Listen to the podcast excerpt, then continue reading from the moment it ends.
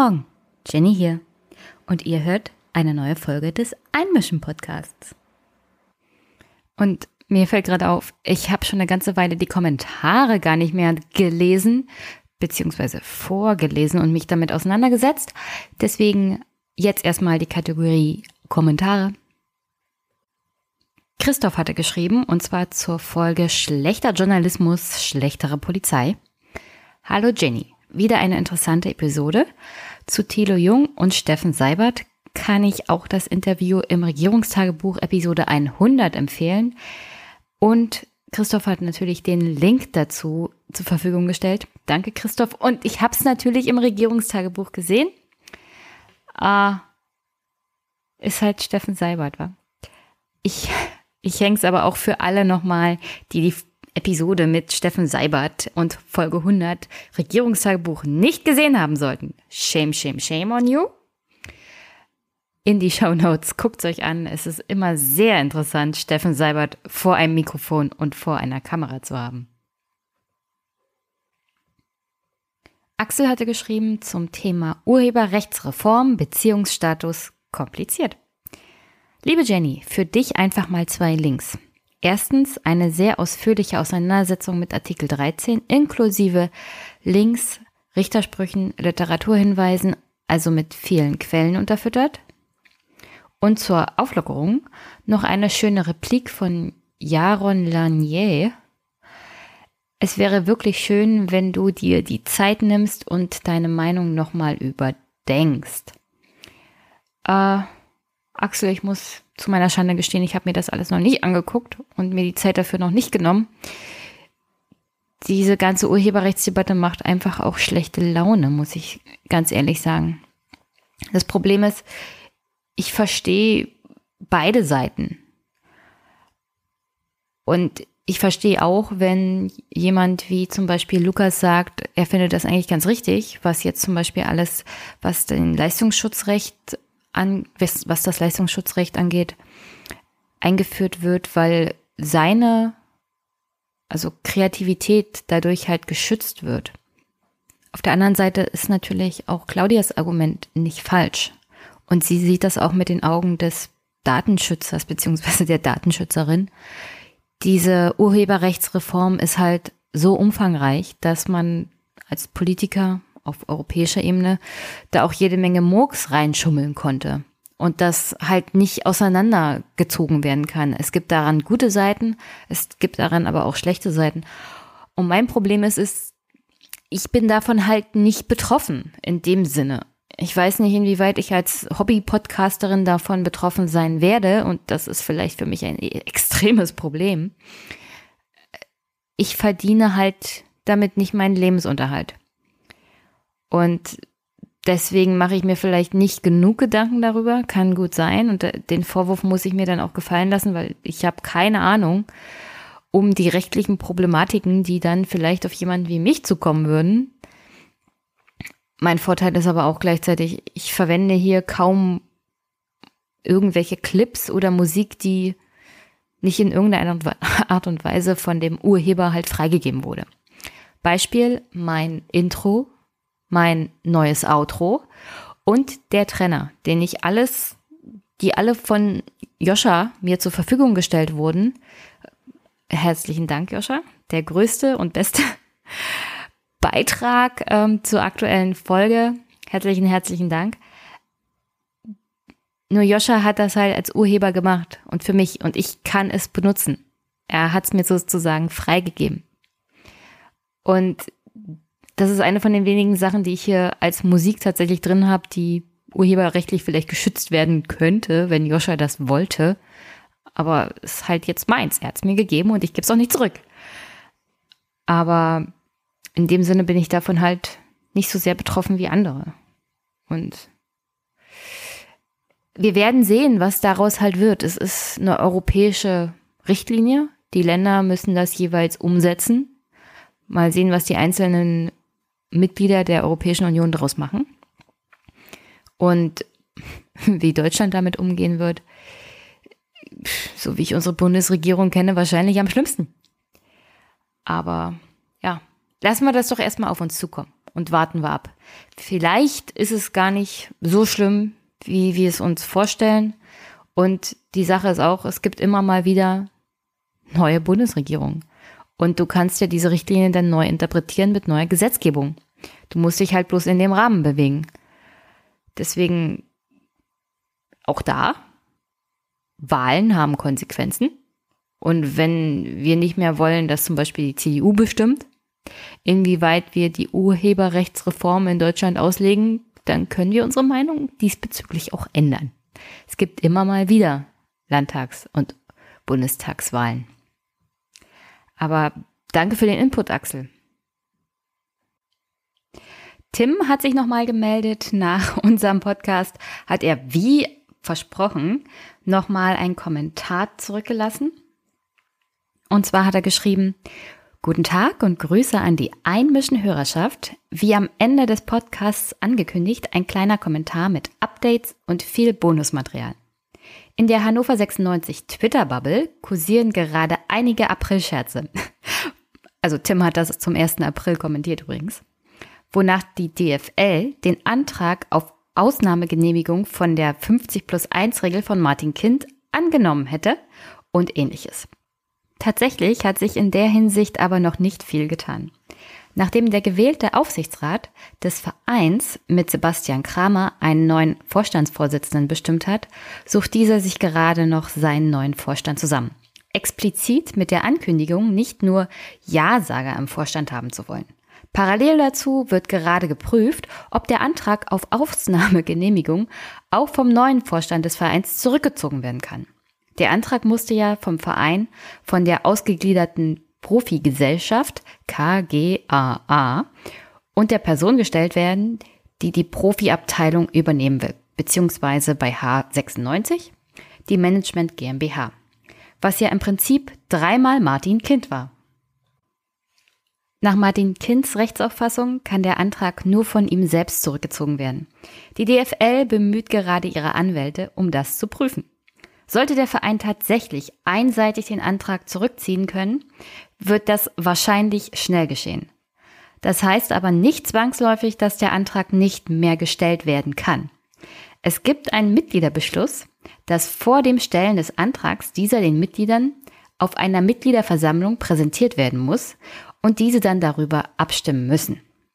Dieser Beschluss wurde damals von 80 Prozent der anwesenden Mitglieder für gut befunden. Für Martin Kind war dieser Beschluss jedoch nur eine Empfehlung. Das heißt, der Antrag wurde den Mitgliedern nie präsentiert und schon gar nicht zur Abstimmung übergeben. Also Martin Kind hat sozusagen die Mitgliedschaft des Vereins übergangen, obwohl die gesagt haben, wir würden gerne den Antrag sehen, bevor du damit zur DFL gehst. Aber okay. Der neu gewählte Aufsichtsrat trat an mit dem Ziel, dass zukünftige Mitgliederbeschlüsse gelten sollen und Demokratie und Transparenz einen höheren Stellenwert haben sollen.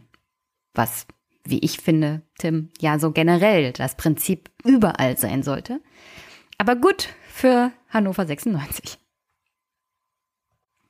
Weiter mit Tims Kommentare. Ihren Ziel entsprechend dürfen Sie den Antrag auf Ausnahmegenehmigung dann nicht einfach zurückziehen und verbrennen, sondern müssten ihn dann zur Abstimmung stellen. Ja, Demokratie ist echt anstrengend, Tim. Unter Anbetracht der aktuellen Mehrheitsverhältnisse wäre aber eine Ablehnung des Antrags wahrscheinlicher, weswegen Kind diesen Weg ja auch erst nicht gegangen ist. Als weitere Baustelle hat sich der neu gewählte Aufsichtsrat die Markenrechte ausgewählt. Der langfristige Wunsch, ist natürlich auch, Anteile an der KGAA zurückzukaufen. Jedoch hat der Verein im Moment die finanziellen Mittel nicht. Wenn ihr absteigt, werdet ihr sie auch in der zweiten Liga auf absehbare Zeit nicht haben. Tim, tut mir echt leid für euch. Aber weiter mit dem Kommentar. Deswegen sollen zumindest die Markenrechte wieder zurück an den Verein übergehen.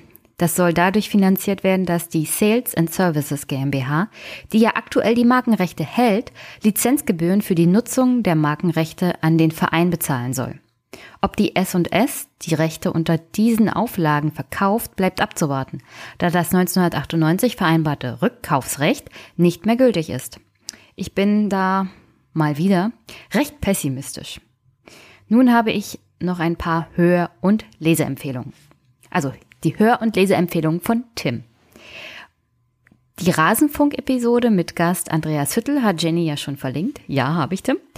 Zudem soll Herr Dr. Hüttel noch in der neuen Folge 390 zu Gast sein, die am 2.4. erscheinen sollte. Ungehört gibt es dazu auch schon mal eine Hörempfehlung von mir. Von mir aus, ich stell's in die Shownotes, Tim. 93 hört ihr hier, wie gesagt, in den Shownotes, Leute. Oder im Podcatcher eurer Wahl. Apropos 93.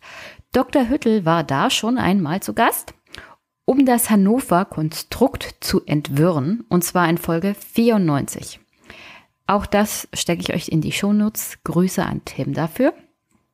Gerade am Anfang der Folge wird zwar einiges besprochen, worüber auch Jenny und ich geredet haben, aber gerade bei so einem komplexen Thema ist es vielleicht nicht verkehrt, das noch einmal aus anderem Munde zu hören.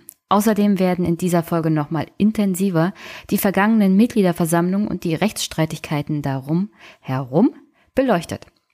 Was in unserem kleinen Einmischengespräch auch aufgrund der Zeit vielleicht etwas zu kurz kam. Im Vorfeld der Mitgliederversammlung 2019 ist auch eine hörenswerte Folge Hannover verliebt entstanden.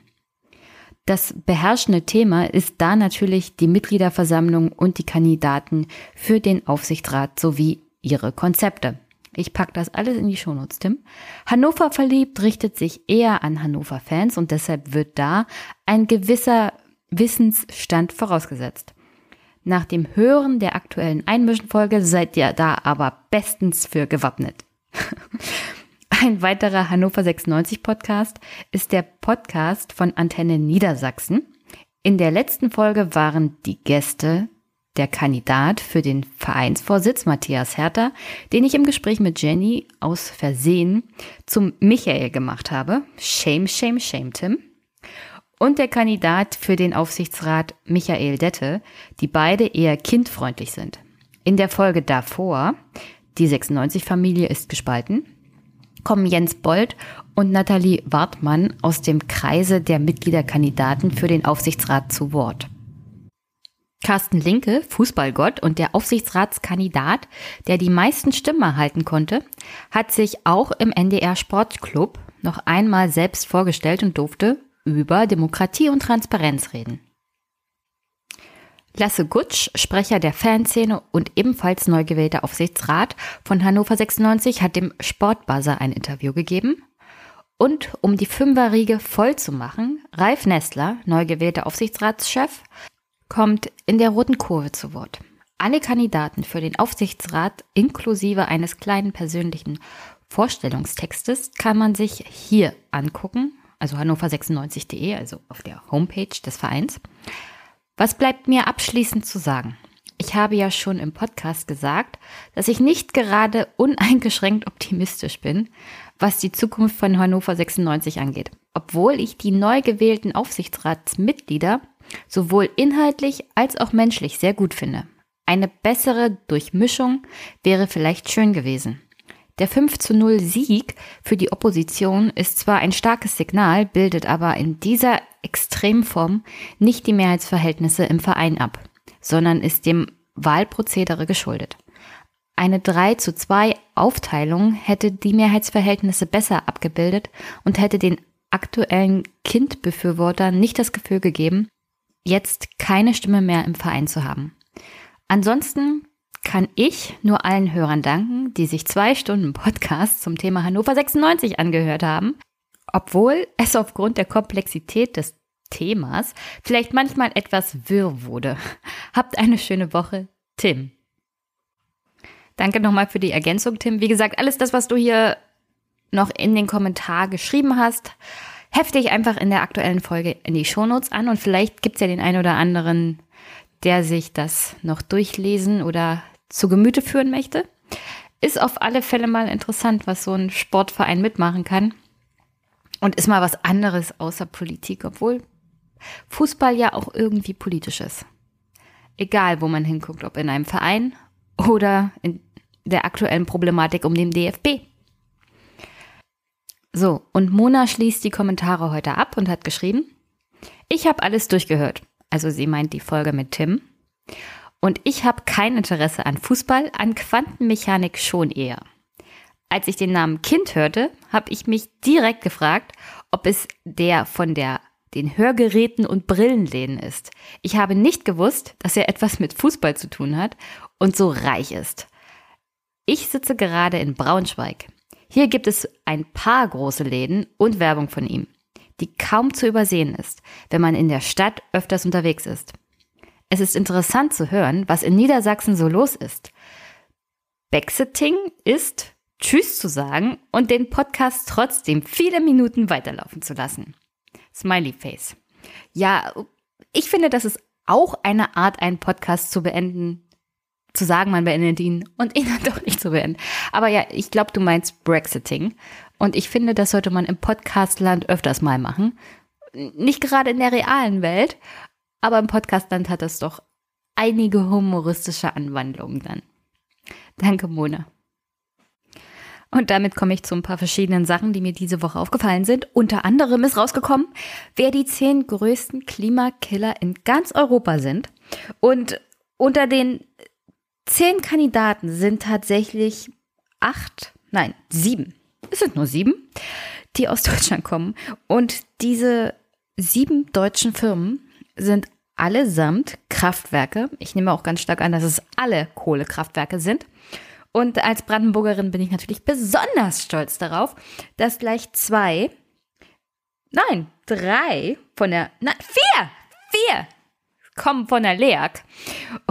Und von diesen vier der LEAG, ihr wisst schon, die, diese Energiefirma in Brandenburg, die mit den Tschechen zusammen gegründet wurden, nachdem der hiesige schwedische Anbieter dann gesagt hat, also wir als Vattenfall wollen das jetzt nicht mehr machen. Es gibt da eigene Gesetze in unserem Heimatland, die verbieten, dass wir dermaßen CO2-intensiv wirtschaften. Also jedenfalls Brandenburg hat das politisch gelöst, indem sie einfach eine neue Firma aufgemacht haben, die LEAG.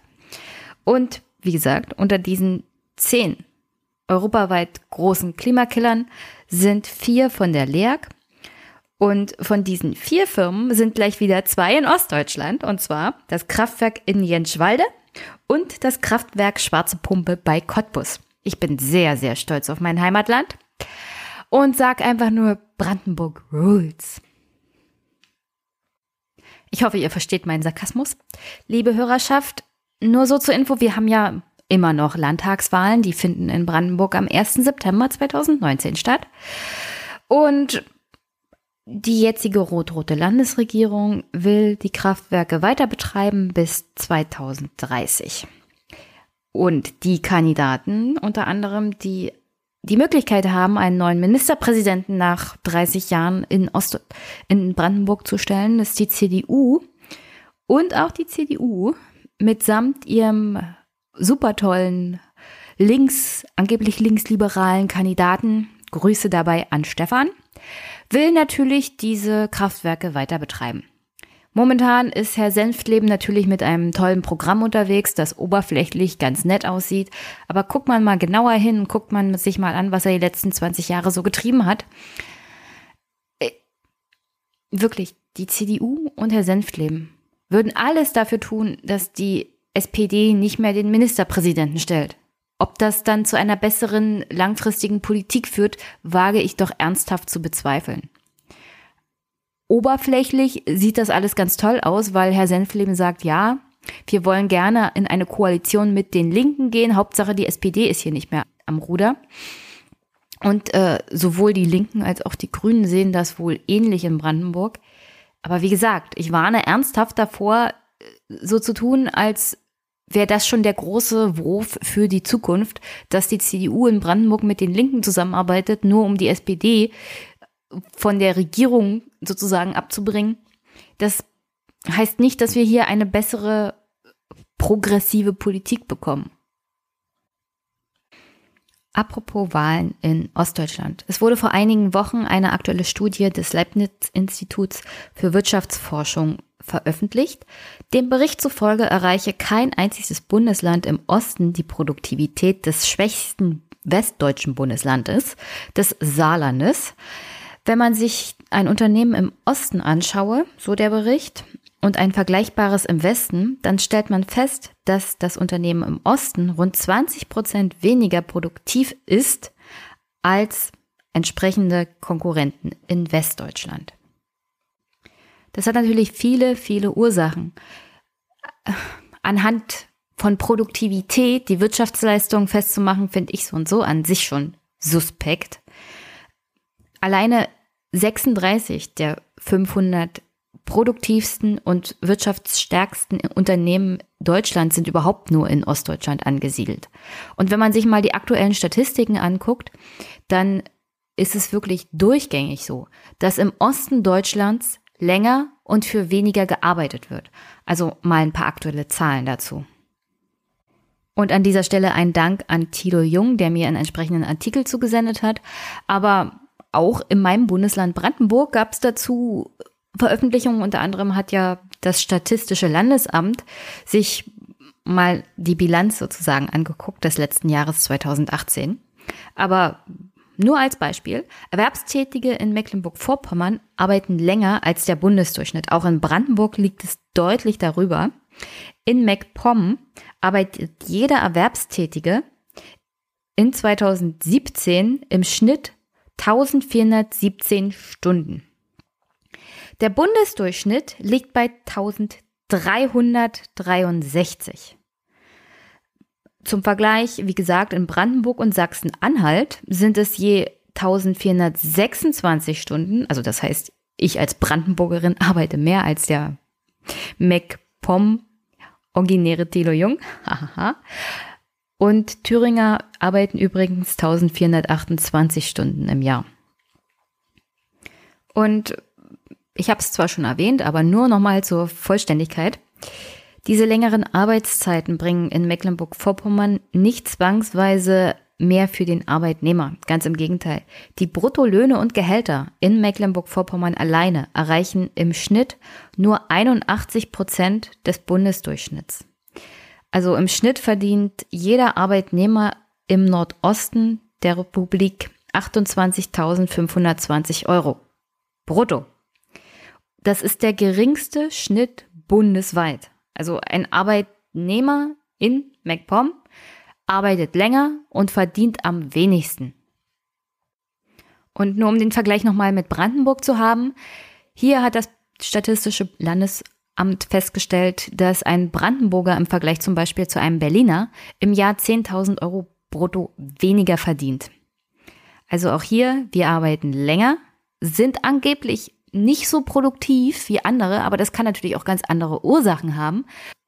Und gleichzeitig verdienen wir natürlich weniger als das Gegenüber in Westdeutschland. Wobei ich mich als Frau jetzt ein bisschen außen vor sehe, weil Frauen in Ostdeutschland tatsächlich in der Regel besser ausgebildet sind und bessere Jobs haben und damit in der Regel durchschnittlich mehr verdienen als Männer. Tut mir echt leid für die ostdeutschen Männer. Aber an diesem Punkt könnte man dann natürlich auch sagen, warum gerade in Ostdeutschland die AfD vor allem für die Männer so ansprechend ist. Die sind hier einfach abgehängt. Also anders kann man es gar nicht mehr beschreiben. Die Frauen finden wenigstens noch einen vernünftigen Job und einen sicheren Job. Aber wenn du als Mann in der freien Wirtschaft und produzierenden Gewerbe bist in Ostdeutschland, dann bist du bist du nicht der Brötchenverdiener? In der Regel verdient deine Frau mehr. Und ich weiß nicht, anscheinend ist das für manche ein echtes Problem. Ich kann das zwar persönlich nicht wirklich nachvollziehen, weil, wie gesagt, wenn du eine Familie hast, in dem beide Partner überhaupt arbeiten, dann solltest du eigentlich glücklich sein, anstatt dich darüber aufzuregen, dass ich meine, die Ungerechtigkeit ist immer noch da, aber das Problem ist halt die Ost-West-Angleichung und nicht irgendwas anderes. Aber dieses Gefälle zwischen den Löhnen, zwischen dem Verdienst, zwischen dem, was man nicht nur gefühlt leistet, sondern tatsächlich auf dem Papier leistet. Denn man sieht ja anhand der Statistik, dass einfach mehr gearbeitet wird und dass am Ende davon nicht viel in der Lohntüte ankommt also das sieht man auch anhand der aktuellen Umfragen. Wie war das jetzt gerade in Sachsen?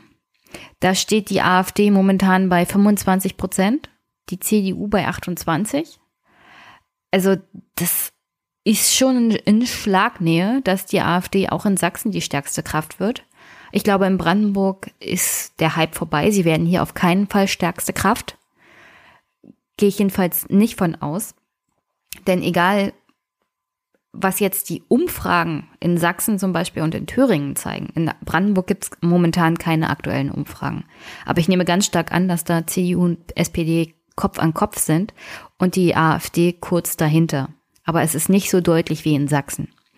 Und die aktuelle Umfrage zum Beispiel vom Spiegel zeigt auch, dass die Themen in den ostdeutschen Ländern ganz unterschiedlich gewichtet sind. In Brandenburg, wie gesagt, wir haben hier vielleicht den Vorteil, dass wir die Bundeshauptstadt in unserer Mitte haben und der Kontakt, vor allem der Pendler, zu einer anderen Welt, also nicht nur auf dem Land sein, sondern man pendelt auch vom Land in die Stadt nach Berlin und wieder zurück. Das ist ja noch möglich, auch wenn das Pendeln echt anstrengend ist. Du hast halt Berlin im Zentrum des Bundeslandes und das sorgt für ganz andere Kontakte, auch zu ganz verschiedenen Menschen, als zum Beispiel, wenn man sich Sachsen oder Thüringen oder Sachsen-Anhalt anguckt, wo du praktisch nur das flache Land hast, nur den ländlichen Raum und das, die eine oder andere größere Stadt. Aber die sind in der Regel nicht so divers wie zum Beispiel Berlin. Und diesen Unterschied zwischen den Bundesländern, weil ich würde immer sagen, Brandenburg ist nicht Sachsen und Sachsen ist nicht Thüringen und Sachsen-Anhalt ist nicht Mecklenburg-Vorpommern. Also es gibt schon noch Unterschiede. Es ist ungefähr so, als würdest du sagen, Bayern ist wie das Saarland. Das würden wahrscheinlich die Einwohner vom Saarland bzw. Bayern nicht so sehen. Und deswegen, also ich als Brandenburgerin bin halt ein bisschen anders. Auch wenn wir nicht bei 10% AfD sind, ich würde hier auch nicht alle Menschen über einen Kamm scheren. Und deswegen, es gab diese Umfrage des Spiegel Online Magazins und die Gewichtung der verschiedenen Themen lassen mich eigentlich hoffnungsvoll auf die Wahl blicken bezüglich meines Bundeslandes. Illusionen mache ich mir nicht. Die AfD wird mindestens zweistellig. Aber die Entwicklung in die Zukunft, auch die, die Wähler hier Vielleicht geben sie mal der SPD und der CDU einen mit aus Protest. Das heißt aber nicht, dass sie grundsätzlich gegen ihre eigenen Interessen wählen. Und deswegen Brandenburgs wichtigstes Thema ist Schule, Bildung, Kinderbetreuung und direkt gefolgt Infrastruktur auf dem Land. Das sind die wichtigen Hauptthemen. Das Thema Migration und Asyl ist im Vergleich zu den anderen beiden Bundesländern viel weiter hinten und spielt im praktischen Leben der Menschen überhaupt keine Rolle. Und das registrieren die Wählerinnen und Wähler in Brandenburg auch. Im Gegensatz zu Sachsen und Thüringen, wo Migration und Asyl anscheinend das wichtige Wahlkampfthema ist. Was ich, wie gesagt, überhaupt nicht nachvollziehen kann, aber ich lebe auch nicht in Sachsen und Thüringen. Aber auch da ist das Thema Schule, Bildung, Kinderbetreuung und Infrastruktur jeweils. Gleich danach das wichtige Thema. Ich würde sagen, aus dieser Umfrage heraus, dass die Menschen, die in Thüringen und Sachsen wählen gehen, entweder zu viel Fernsehen gucken oder sich zu viel auf Facebook rumtreiben. Denn das Thema Migration und Asyl gibt es nicht. Und es ist kein Problem für das alltägliche Leben. Jedenfalls nicht auf dem flachen Land im Osten Deutschlands. Es ist es nicht in Brandenburg, es ist nicht in Sachsen und es ist nicht in Thüringen. Diese Themen sind einfach nur medial. Und wie 2019 das Thema Asyl und Migration überhaupt medial noch dermaßen ein Thema sein kann, dass, ein, dass bei einer Umfrage es vorne mit dabei steht, ist mir, also ist mir ein absolutes Rätsel. Denn die echten Probleme sind tatsächlich Infrastruktur und Kinderbetreuung. Und wie gesagt, für die Brandenburger Befragten, die registrieren das auch. Und die wissen das auch, dass das die entscheidenden Themen sein werden. Entsprechend habe ich sehr viel Hoffnung für die Zukunft meines Bundeslandes, das ich sehr liebe.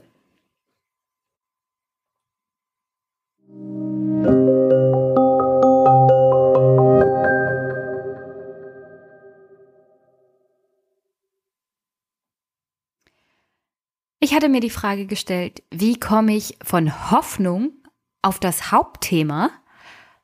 Und ich kann keinen Übergang finden, denn natürlich geht es um die SPD.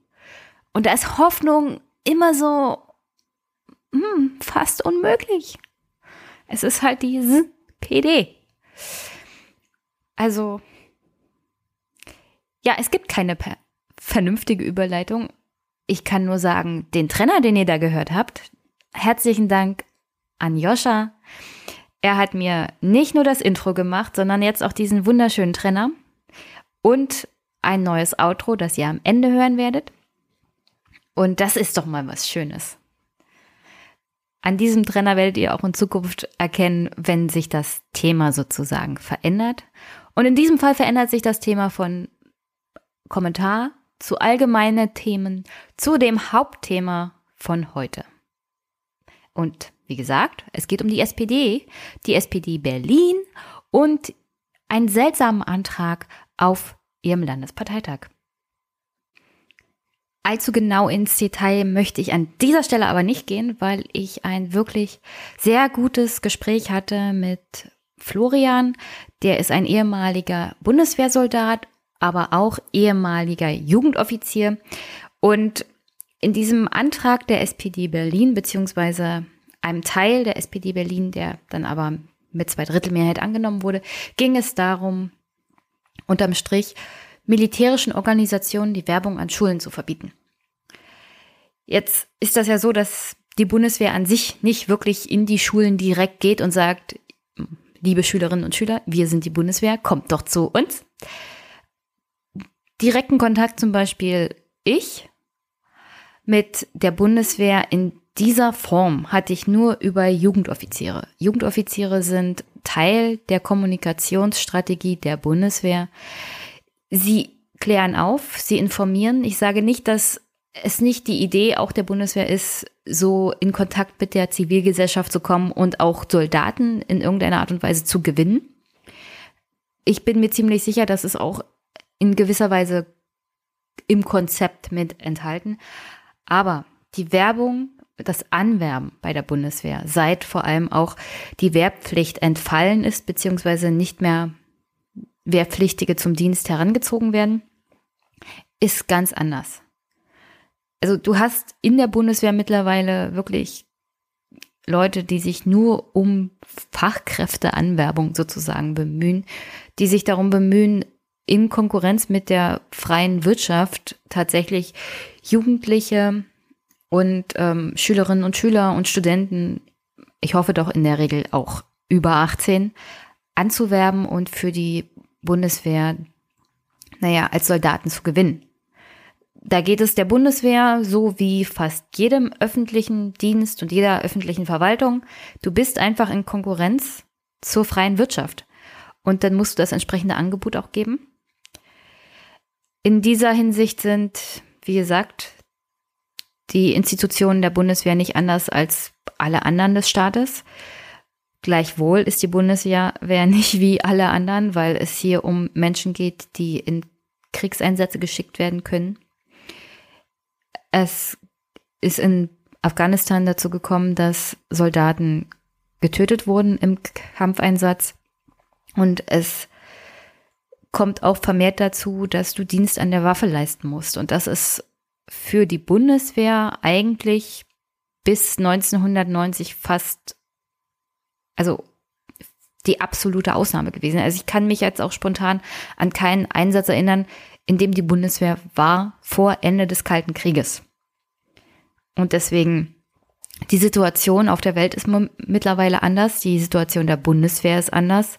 Auch wie sie ihre Soldaten gewinnen muss, ist anders. Und in unserer Rentnerrepublik, wie Stefan es ja aufgreift, ist der Kampf um die Köpfe auch für die Bundeswehr ein Thema, weswegen sie mittlerweile auch zu seltsamen und geschmacklosen Werbeaktionen greift.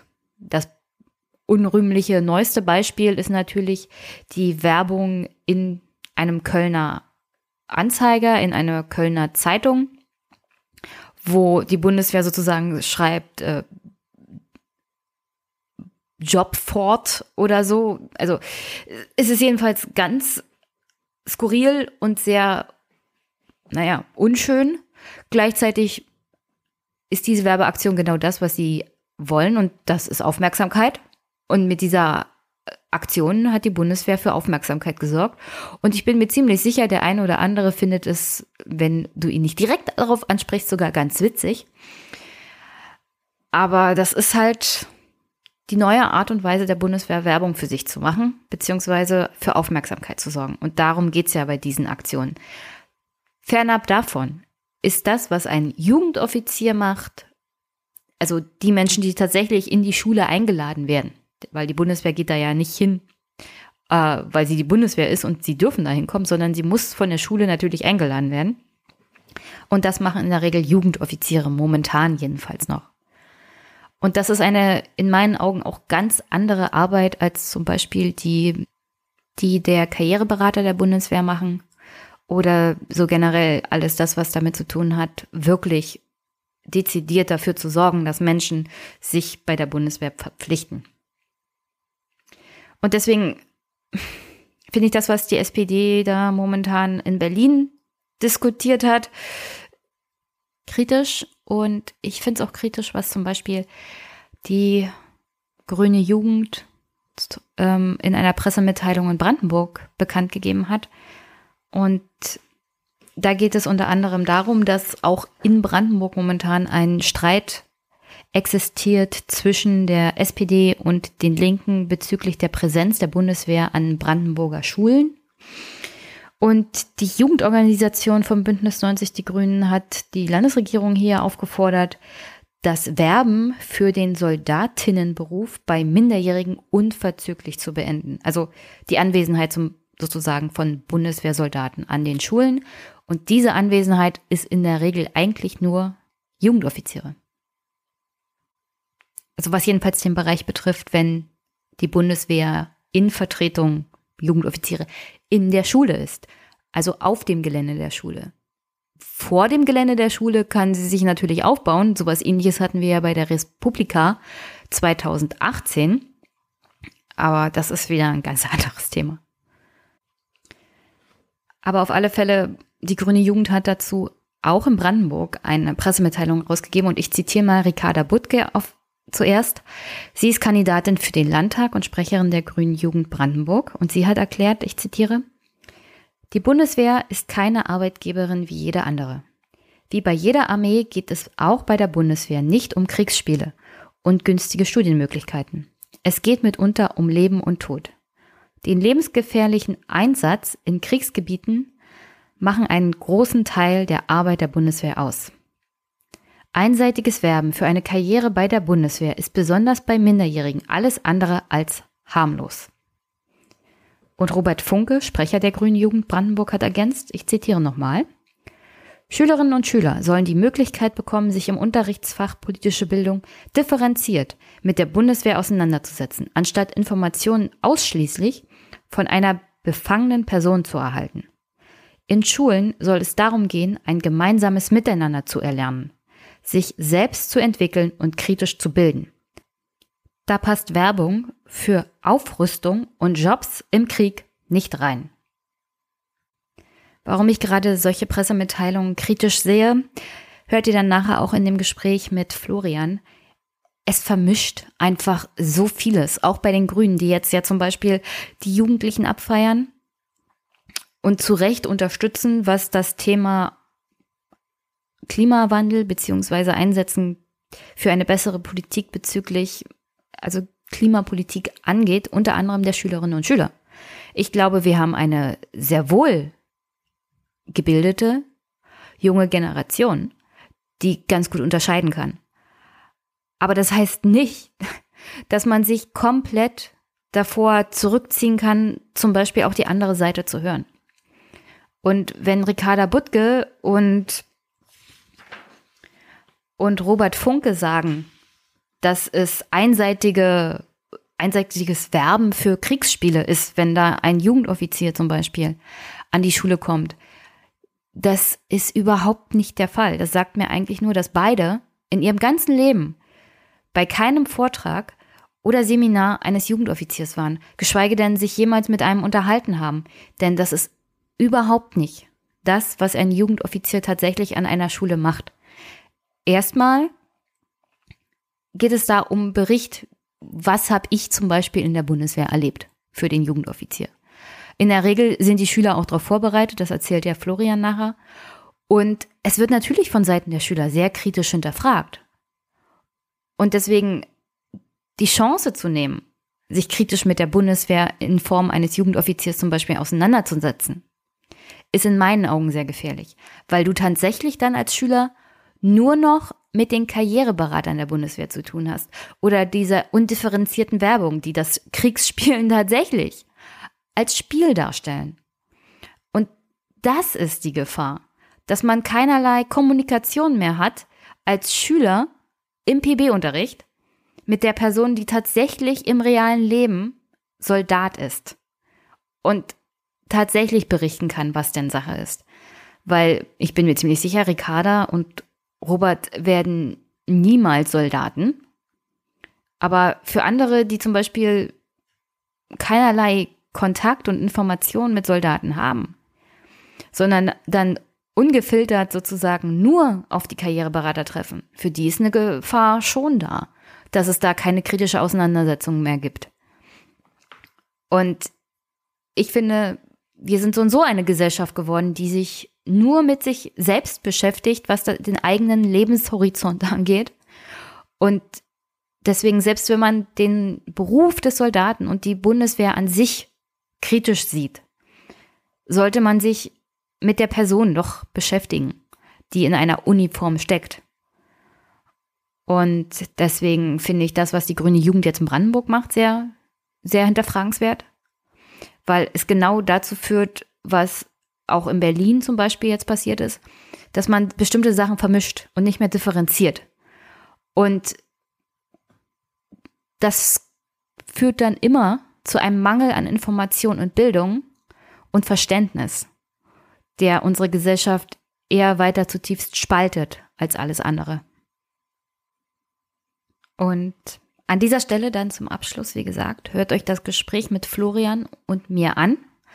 Ich denke, es gibt einen ganz guten Überblick darüber, was ein Jugendoffizier tatsächlich macht, wenn er an einer Schule ist, worum es wirklich geht und dass halt nicht alles so schwarz und weiß ist, wenn es um die Bundeswehr geht.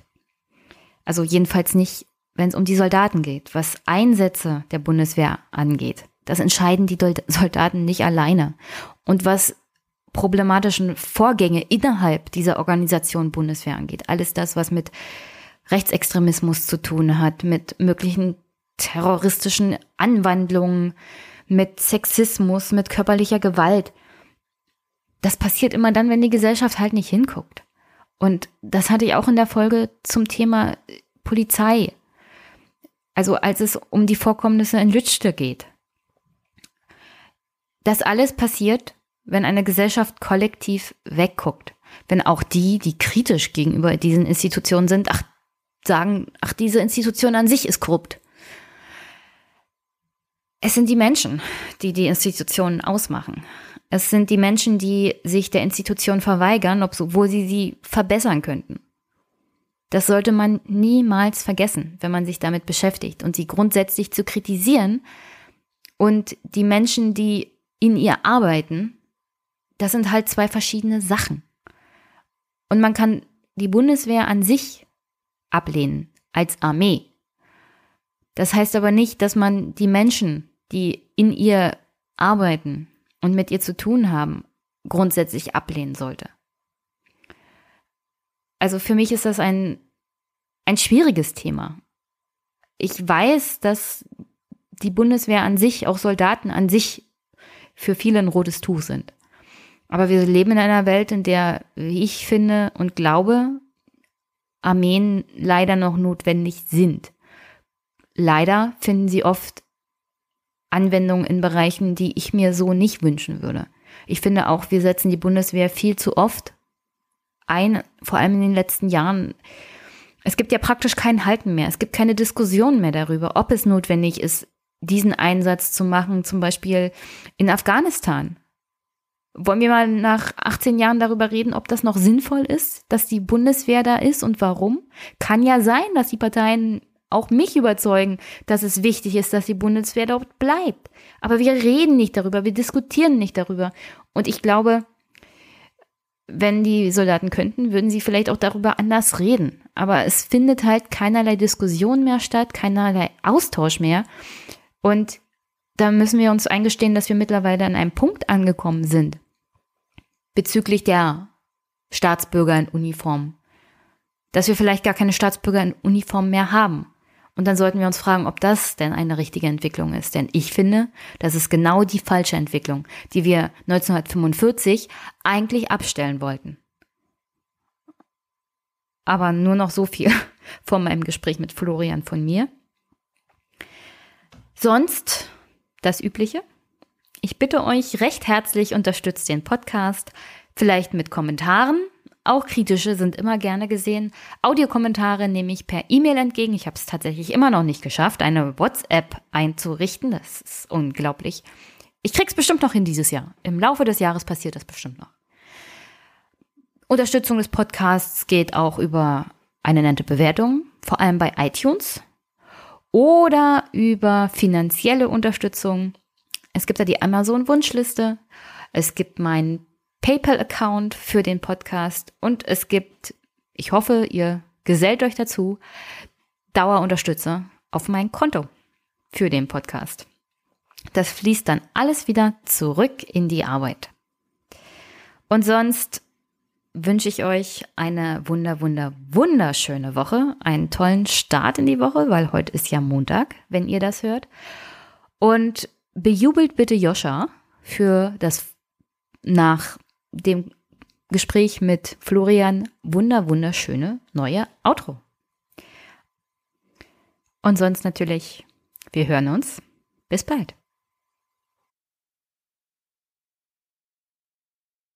Hi Florian. Hi, grüß dich. Ich habe dich ja in den Podcast eingeladen und du hast spontan Ja gesagt, wegen einer aktuellen Debatte, die sich um die Bundeswehr dreht genauer gesagt um die Jugendoffiziere. Und ich habe bei, bei Twitter gelesen, du warst selber Jugendoffizier. Stell dich doch mal kurz vor, damit meine Hörer wissen, wer du bist.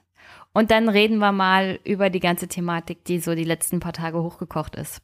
Ja, machen wir total gerne. Mein Name ist Florian Kling. Ich komme aus Mannheim. Zumindest wohne ich da jetzt. Ursprünglich bin ich Schwabe.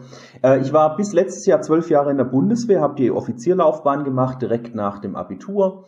Ähm, ähm, habe angefangen als Gebirgsjäger, habe Politik studiert, habe dann irgendwann festgestellt, naja, ich bin nicht sportlich genug, um Gebirgsjäger zu sein. Dann bin ich in die IT gewechselt, wurde Cyberoffizier und als IT-Offizier ähm, ja, bin ich dann nach Holland gegangen, habe bei der NATO gearbeitet und letztlich bin ich dann wieder meiner Frau gefolgt. Die ist eigentlich mal mit mir gezogen nach Holland und als es dann wieder zurück nach Deutschland ging, bin ich ihr gefolgt nach Mannheim, ähm, wo sie dann ihr Studium beendet hat und da wurde ich Jugendoffizier, das heißt Offizier für Öffentlichkeitsarbeit für die Bundeswehr, der in Schulen eingeladen wird und dort eben Schulvorträge hält zur Sicherheitspolitik. Also das ist eine der wenigen Aufgaben, da kommen wir gleich noch dazu. Oh, da muss ich jetzt noch mal schnell einwerfen, Cyber Cyber. Ja. Also du bist einer dieser berühmten Cyber-Abwehr-Soldaten.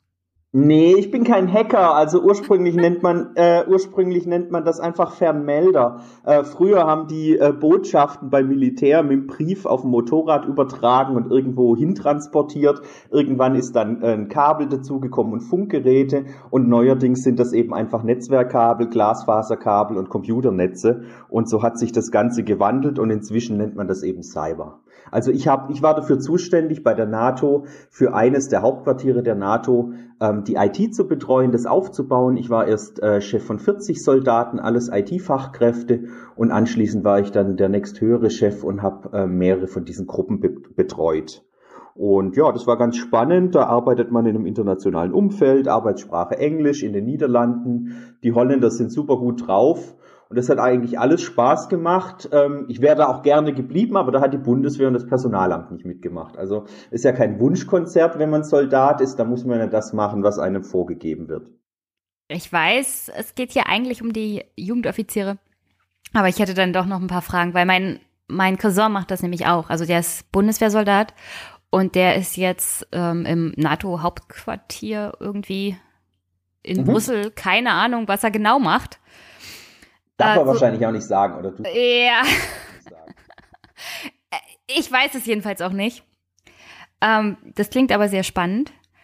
Wie bist du denn zur Bundeswehr gekommen? Warum bist du zur Bundeswehr gegangen? Also so deine persönliche, also das würde mich mal interessieren. Warum geht man zur Bundeswehr?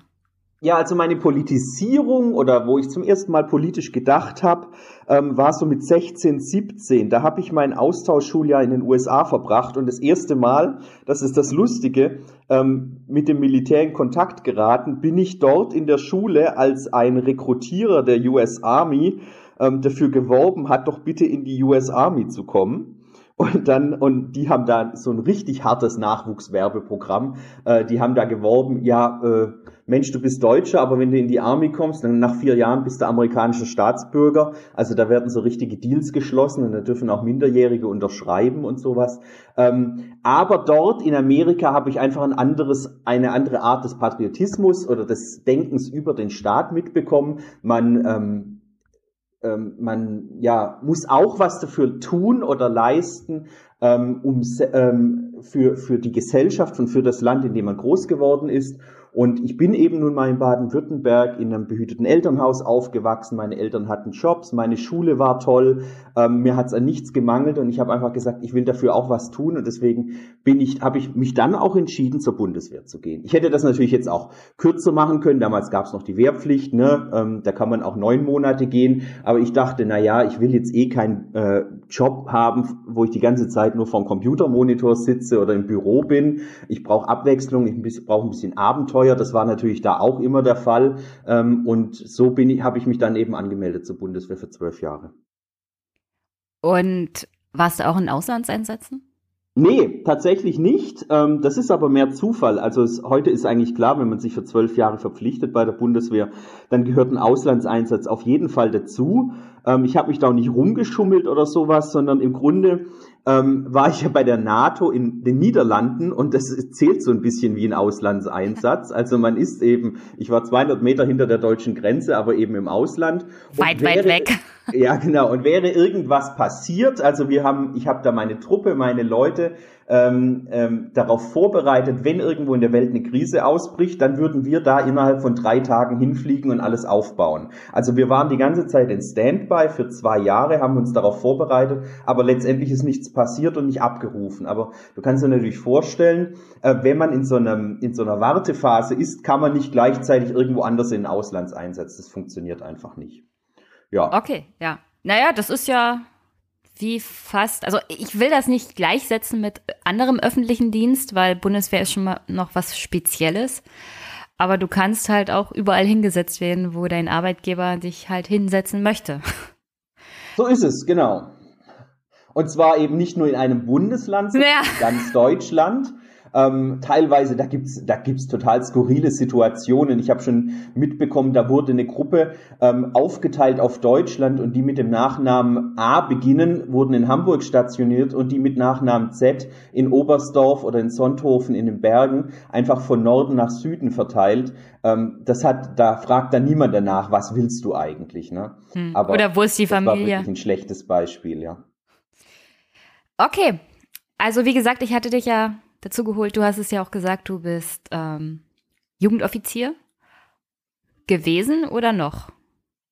Nee, ich war Jugendoffizier bis letztes Jahr. Ich bin letzten Sommer raus aus der Bundeswehr nach der regulären Dienstzeit von zwölf Jahren. Ich bin als Hauptmann ausgeschieden und die Jugendoffizierzeit, die ist im Grunde äh, immer so eine Endverwendung. Also das hat sich so eingebürgert. Man braucht einfach, also wenn man die, Öf die Bundeswehr vertritt oder in der Öffentlichkeit auftritt, dann macht es einfach Sinn, wenn man schon was in der Bundeswehr erlebt hat, wenn man nicht gerade ganz neu dabei ist, wenn man ähm, schon Vorgesetzter war, wenn man Führungsperson war, ähm, am besten noch im Auslandseinsatz, einfach damit man auch was zu erzählen hat und damit man die Realität wiedergeben kann. Und das kann halt eigentlich nur einer am Ende seiner Dienstzeit.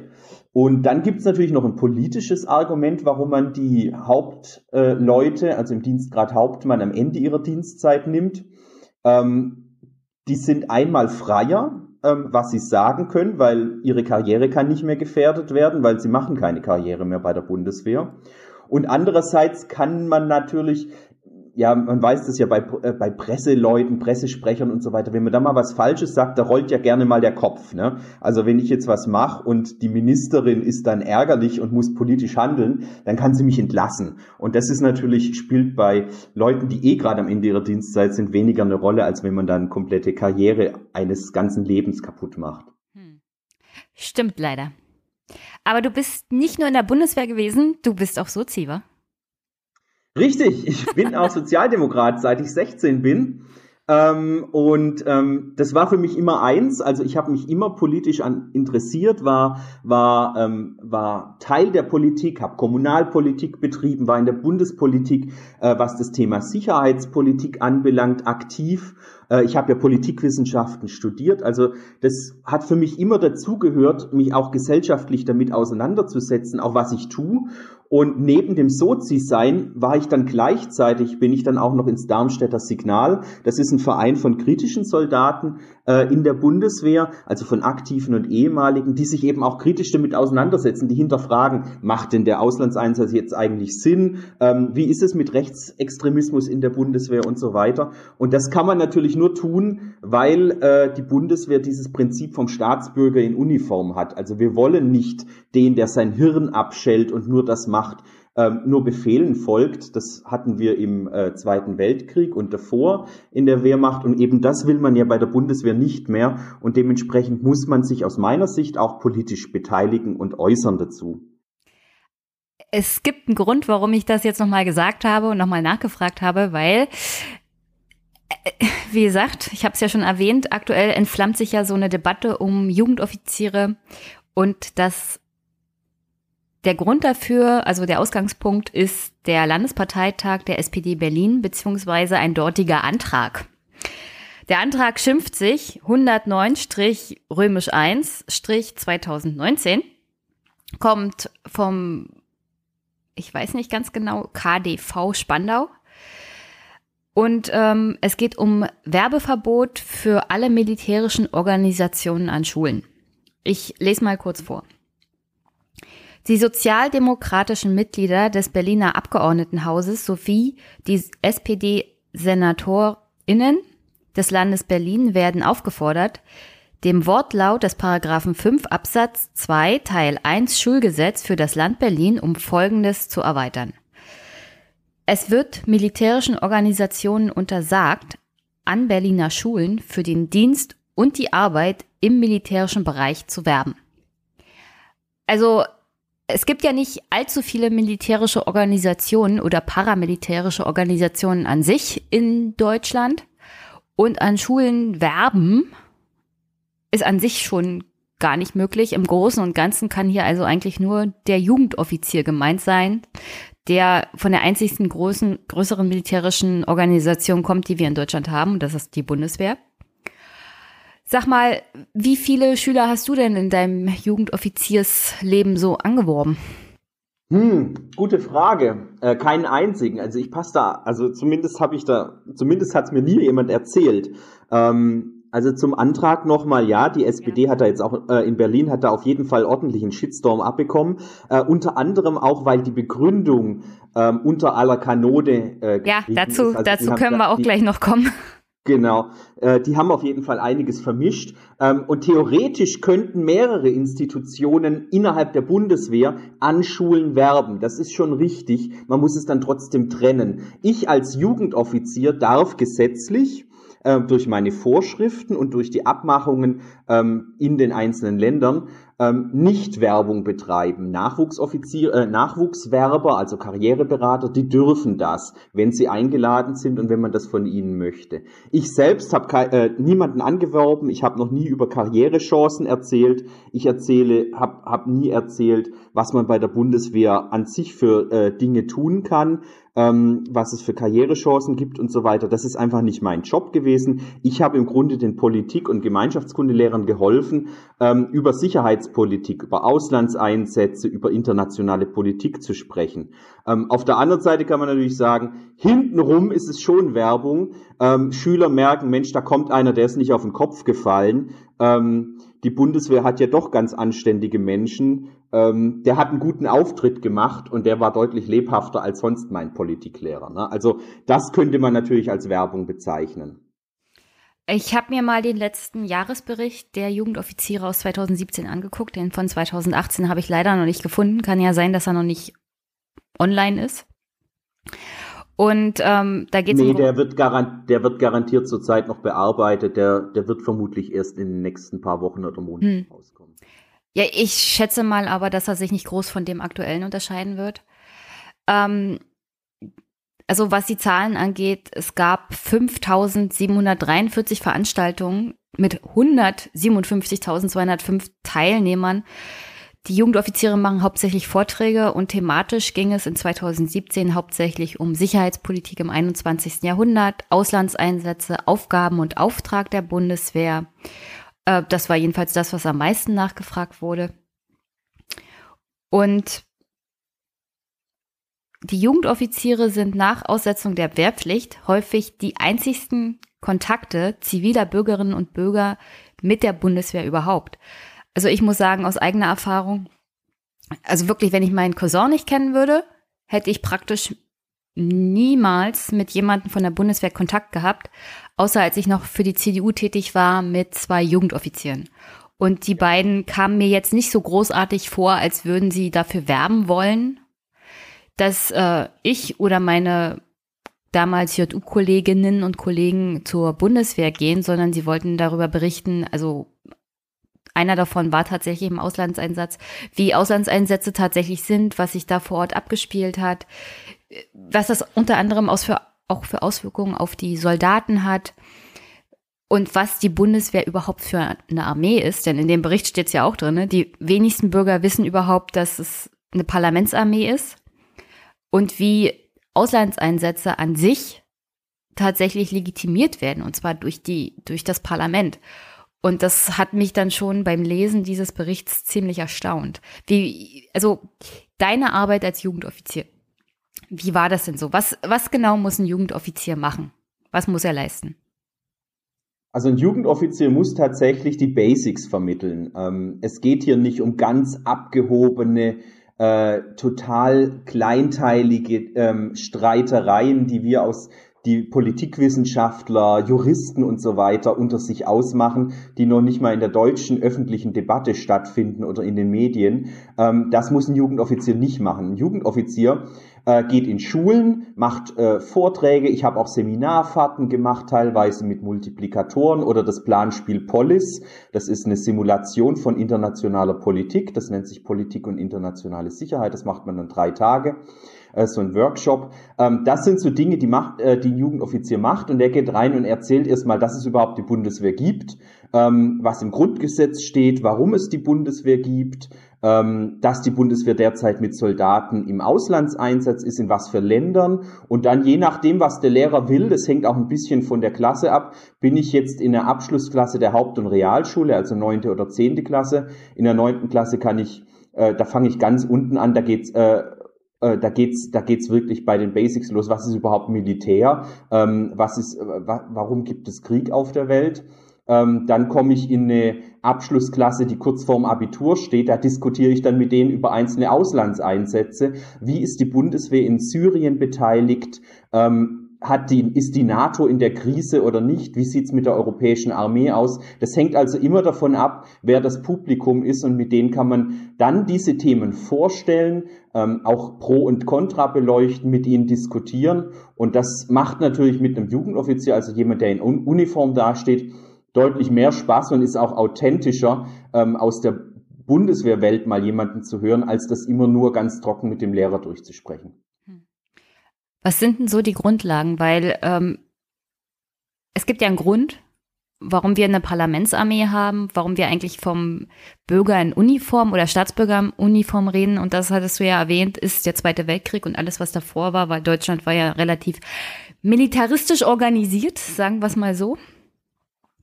Ähm, und dieser Jugendoffizier an sich ist schon eine weltweit einmalige Institution, so wie ich das innerhalb der letzten paar Tage mitbekommen habe. Also ihr seid an sich nicht für die Werbung da, oder beziehungsweise Jugendoffiziere sind nicht für die Werbung fürs Militär da, sondern für die Kommunikation und politische Bildung. Sehe ich das richtig? Äh, ja, also die, die, äh, die politische Bildung wird, die Jugendoffiziere tragen ihren Teil zur politischen Bildung bei. Immer noch der Lehrer ist der Entscheidende, ja. der politische Bildung durchführt. Ne? Das ist, nee, das ist wichtig, mhm. weil ähm, genau so argumentieren Kritiker der Jugendoffiziere, die sagen, für politische Bildung sind eben, ist eben nicht das Militär da, sondern jemand anderes. Deswegen ist es immer wichtig, da definitorisch das äh, abzugrenzen. Ähm, wir werden eingebettet in den Unterricht der Lehrer und die bereiten das Ganze vor und bereiten das Ganze nach nach. Und ja, vermutlich ist das einmalig, diese Art der Öffentlichkeitsarbeit. Das ist natürlich auch dem geschuldet, ähm, wie Deutschland und die, äh, wie kritisch auch die Gesellschaft in Deutschland gegenüber der Bundeswehr und dem Militär an sich aufgestellt ist. Und das ist ja jetzt nichts Schlimmes, das ist ja was Gutes, dass wir eben nicht ähm, so patriotisch oder nationalistisch unser Militär über den grünen Klee loben ähm, und unsere ganze Jugend einfach in den Kriegen der Welt irgendwie verheizen. Also das ist ja auch was, äh, was wir inzwischen als Deutschland äh, mitgenommen haben aus unserer Vergangenheit.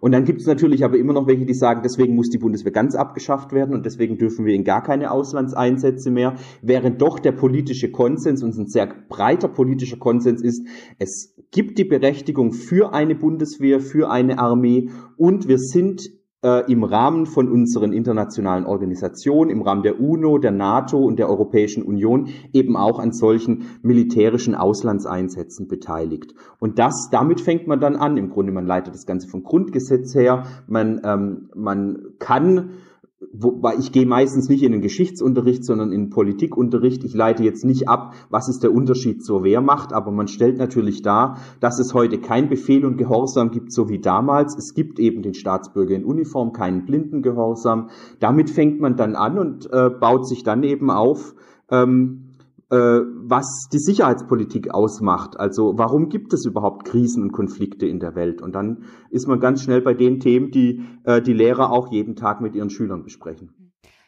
Na, ich wollte ja nicht sagen, dass das Militär bzw. die Bundeswehr für politische Bildung zuständig ist, sondern dass ihr ein ergänzendes Angebot seid, also Jugendoffiziere ein ergänzendes Angebot sind für Lehrer oder für Schulen auf die sie freiwillig zurückgreifen können. Es ist ja nicht so, als ob ähm, die Bundesregierung genau, kein, befehlen kann. Ja, genau. Ja, genau. Also es gibt ja, es gibt ja keinen Zwang, dieses Angebot anzunehmen. Es ist nur ein weiteres Angebot. Die Jugendoffiziere müssen selber tätig sein, sich bei den Schulen sozusagen vorstellen und sagen, hier ist das Angebot, ich würde gerne kommen. Und wenn das freiwillig angenommen wird, ähm, dann geht das, aber man kann natürlich keinen zwingen. Und das ist ja auch richtig so. Meine Frage wäre, wie erfolgte denn überhaupt bei dir so der Zugang zu den Schulen? Wie nehmen die das so auf? Also ich war jetzt Jugendoffizier in Mannheim, das heißt im Land Baden-Württemberg. Da gibt es eine Kooperationsvereinbarung zwischen Bundeswehr und dem Kultusministerium, also dem Bildungsministerium. Das gibt es in vielen Ländern, weil man einfach gesagt hat, politisch, wir wollen es regeln. Äh, das wollte die Berliner SPD ja auch, aber eben auf eine andere Art und Weise. Ähm, wir brauchen eine Kooperationsvereinbarung. Darin wird festgelegt, die Bundeswehr darf, wenn sie in Schulen kommt, nicht werben, sondern eben nur als Jugendoffiziere Öffentlichkeitsarbeit oder Informationsarbeit betreiben. Und das wurde hier festgelegt. Und so haben wir dann einmal im Jahr an alle Schulen einfach einen Brief geschrieben, unser Angebot auf, einem, auf zwei DIN A4 Seiten dargelegt. Was können wir machen? Wir können ähm, aktuelle Auslandseinsätze besprechen. Wir können für die Abiturthemen ähm, die Auslandseinsätze besprechen, die eben gerade auf dem Programm stehen. Wir können die Grundlagen legen mit Aufgaben und Auftrag der Bundeswehr. Und äh, dann haben wir da eine äh, Faxnummer. Lehrer arbeiten noch mit Fax, E-Mail und Telefonnummer und dann können sich die Lehrer melden und uns einladen. Ja, ich kenne Faxe noch. Auch ich muss ja, sie genau. täglich verwenden. ähm, gibt es da Bundesländer, bei denen es für Jugendoffiziere besonders schwierig ist? Also jetzt mal abgesehen davon, was Berlin vielleicht regeln will? Äh, Ostdeutschland ist äh, tendenziell schwieriger. Also das ist, sind jetzt nicht die Bundesländer, sondern tatsächlich einfach Ostdeutschland ist ähm, antimilitaristischer oder pazifistischer aufgestellt, was ähm, die Einstellung der Bevölkerung zum Militär angeht und ähm, das merken auch die Jugendoffiziere. Bei uns im Süden, also gerade Süddeutschland, Bayern, Baden-Württemberg, haben Jugendoffiziere überhaupt kein Problem. In Westdeutschland ist es auch relativ, ähm, geht's relativ gesittet zu. Ähm, da haben die Jugendoffiziere in den 60er Jahren mit, den 8, mit der 68er Bewegung, in den 70ern und darauf dann in den 80ern mit der Friedensbewegung deutlich mehr äh, Gefechte und äh, Streit durchhalten müssen oder auch ähm, ähm, Wind, den, äh, der den Jugendoffizieren entgegenschlägt, als heutzutage. Heute ist die Bundeswehr ähm, in der Breite der Bevölkerung eigentlich akzeptiert und es wird auch gern gesehen, äh, mit Jugendoffizieren zu sprechen. Hm. Welche Fragen stellen die Schüler denn so oder haben die Schüler dir aus deiner Erfahrung immer am häufigsten gestellt, so wenn du Vorträge gehalten hast, wenn du da warst? Also die Schüler sind meistens richtig gut vorbereitet. Das liegt daran, dass natürlich die Lehrer genau wissen, da kommt jemand von der Bundeswehr, dem müssen wir auch Fragen stellen. Wir wollen ja auch unsere Schüler, dass die nicht blöd dastehen. Ähm, die, die bereiten teilweise in Gruppenarbeiten vorher Fragen zu. Und dann geht es um äh, die Gefahr, wie man, so wie du angefangen hast, warum bist du überhaupt zur Bundeswehr gegangen? Ähm, was sind die Gründe dafür? Ähm, wie ist es mit der Kritik äh, der Auslandseinsätze? Ähm, könntest du jemanden töten? Also da werde ich dann persönlich gefragt, wie halte ich es denn mit dem Schießen und mit dem Auftrag im Grunde, der bis äh, äh, bis zur Tötung im Auslandseinsatz äh, von einem Feind geht. Also da diskutiert man dann ethische Fragen, ähm, wie kann ich das mit mir selbst vereinbaren geht meine Frau da mit? Also oft sind es persönliche Fragen, weil ich bin natürlich persönlich authentisch ein Vertreter der Bundeswehr und den haben sie zum ersten Mal vor sich und dann fragen sie natürlich auch so persönliche Fragen. Ähm, wie vereinbar ist das mit meiner Frau? Muss die mir hinterherziehen? Ähm, äh, hat meine, was hat meine Mutter gefühlt, als ich zur Bundeswehr gegangen bin? Ne, die Sachen, die natürlich da jemand auch interessieren. PTBS ist auch immer ein wichtiges Thema. Tatsächlich gibt es fast keine Schulstunde, wo äh, posttraumatische Belastungsstörung, also die psychologischen Folgen oder auch die, äh, die körperlichen Folgen, teilweise bis zu Tod und Verwundung ähm, von Auslandseinsätzen auch thematisiert werden und angesprochen werden. Kennen die Schüler denn in der Regel jemanden, der selber in der Bundeswehr ist, also aus der Familie oder so? Kommt das dann auch zur Sprache? Tatsächlich ganz wenige. Ähm, die meisten, ich, ich, das war so eine Grundeingangsfrage, ähm, überhaupt, wenn ich in ein Klassenzimmer komme, wer hat Verwandte, Bekannte, die bei der Bundeswehr sind oder waren und dann gehen so ein, zwei Hände in der großen äh, Klasse hoch und das war's dann. Also die wenigsten haben irgendwie Beziehungen zur Bundeswehr und sehen auch tatsächlich zum ersten Mal jemanden von der Bundeswehr. Glaubst du, das ist ein Problem unserer Gesellschaft, dass wir wenig Kontakt haben mit der mit der Armee eigentlich, von der wir immer erzählen, das ist der Staatsbürger in Uniform, dass wir wenig Verständnis so als ja. breite Gesellschaft dafür haben, vor allem aufgrund der Belastung, die ja in den letzten Jahrzehnten eher gestiegen ist?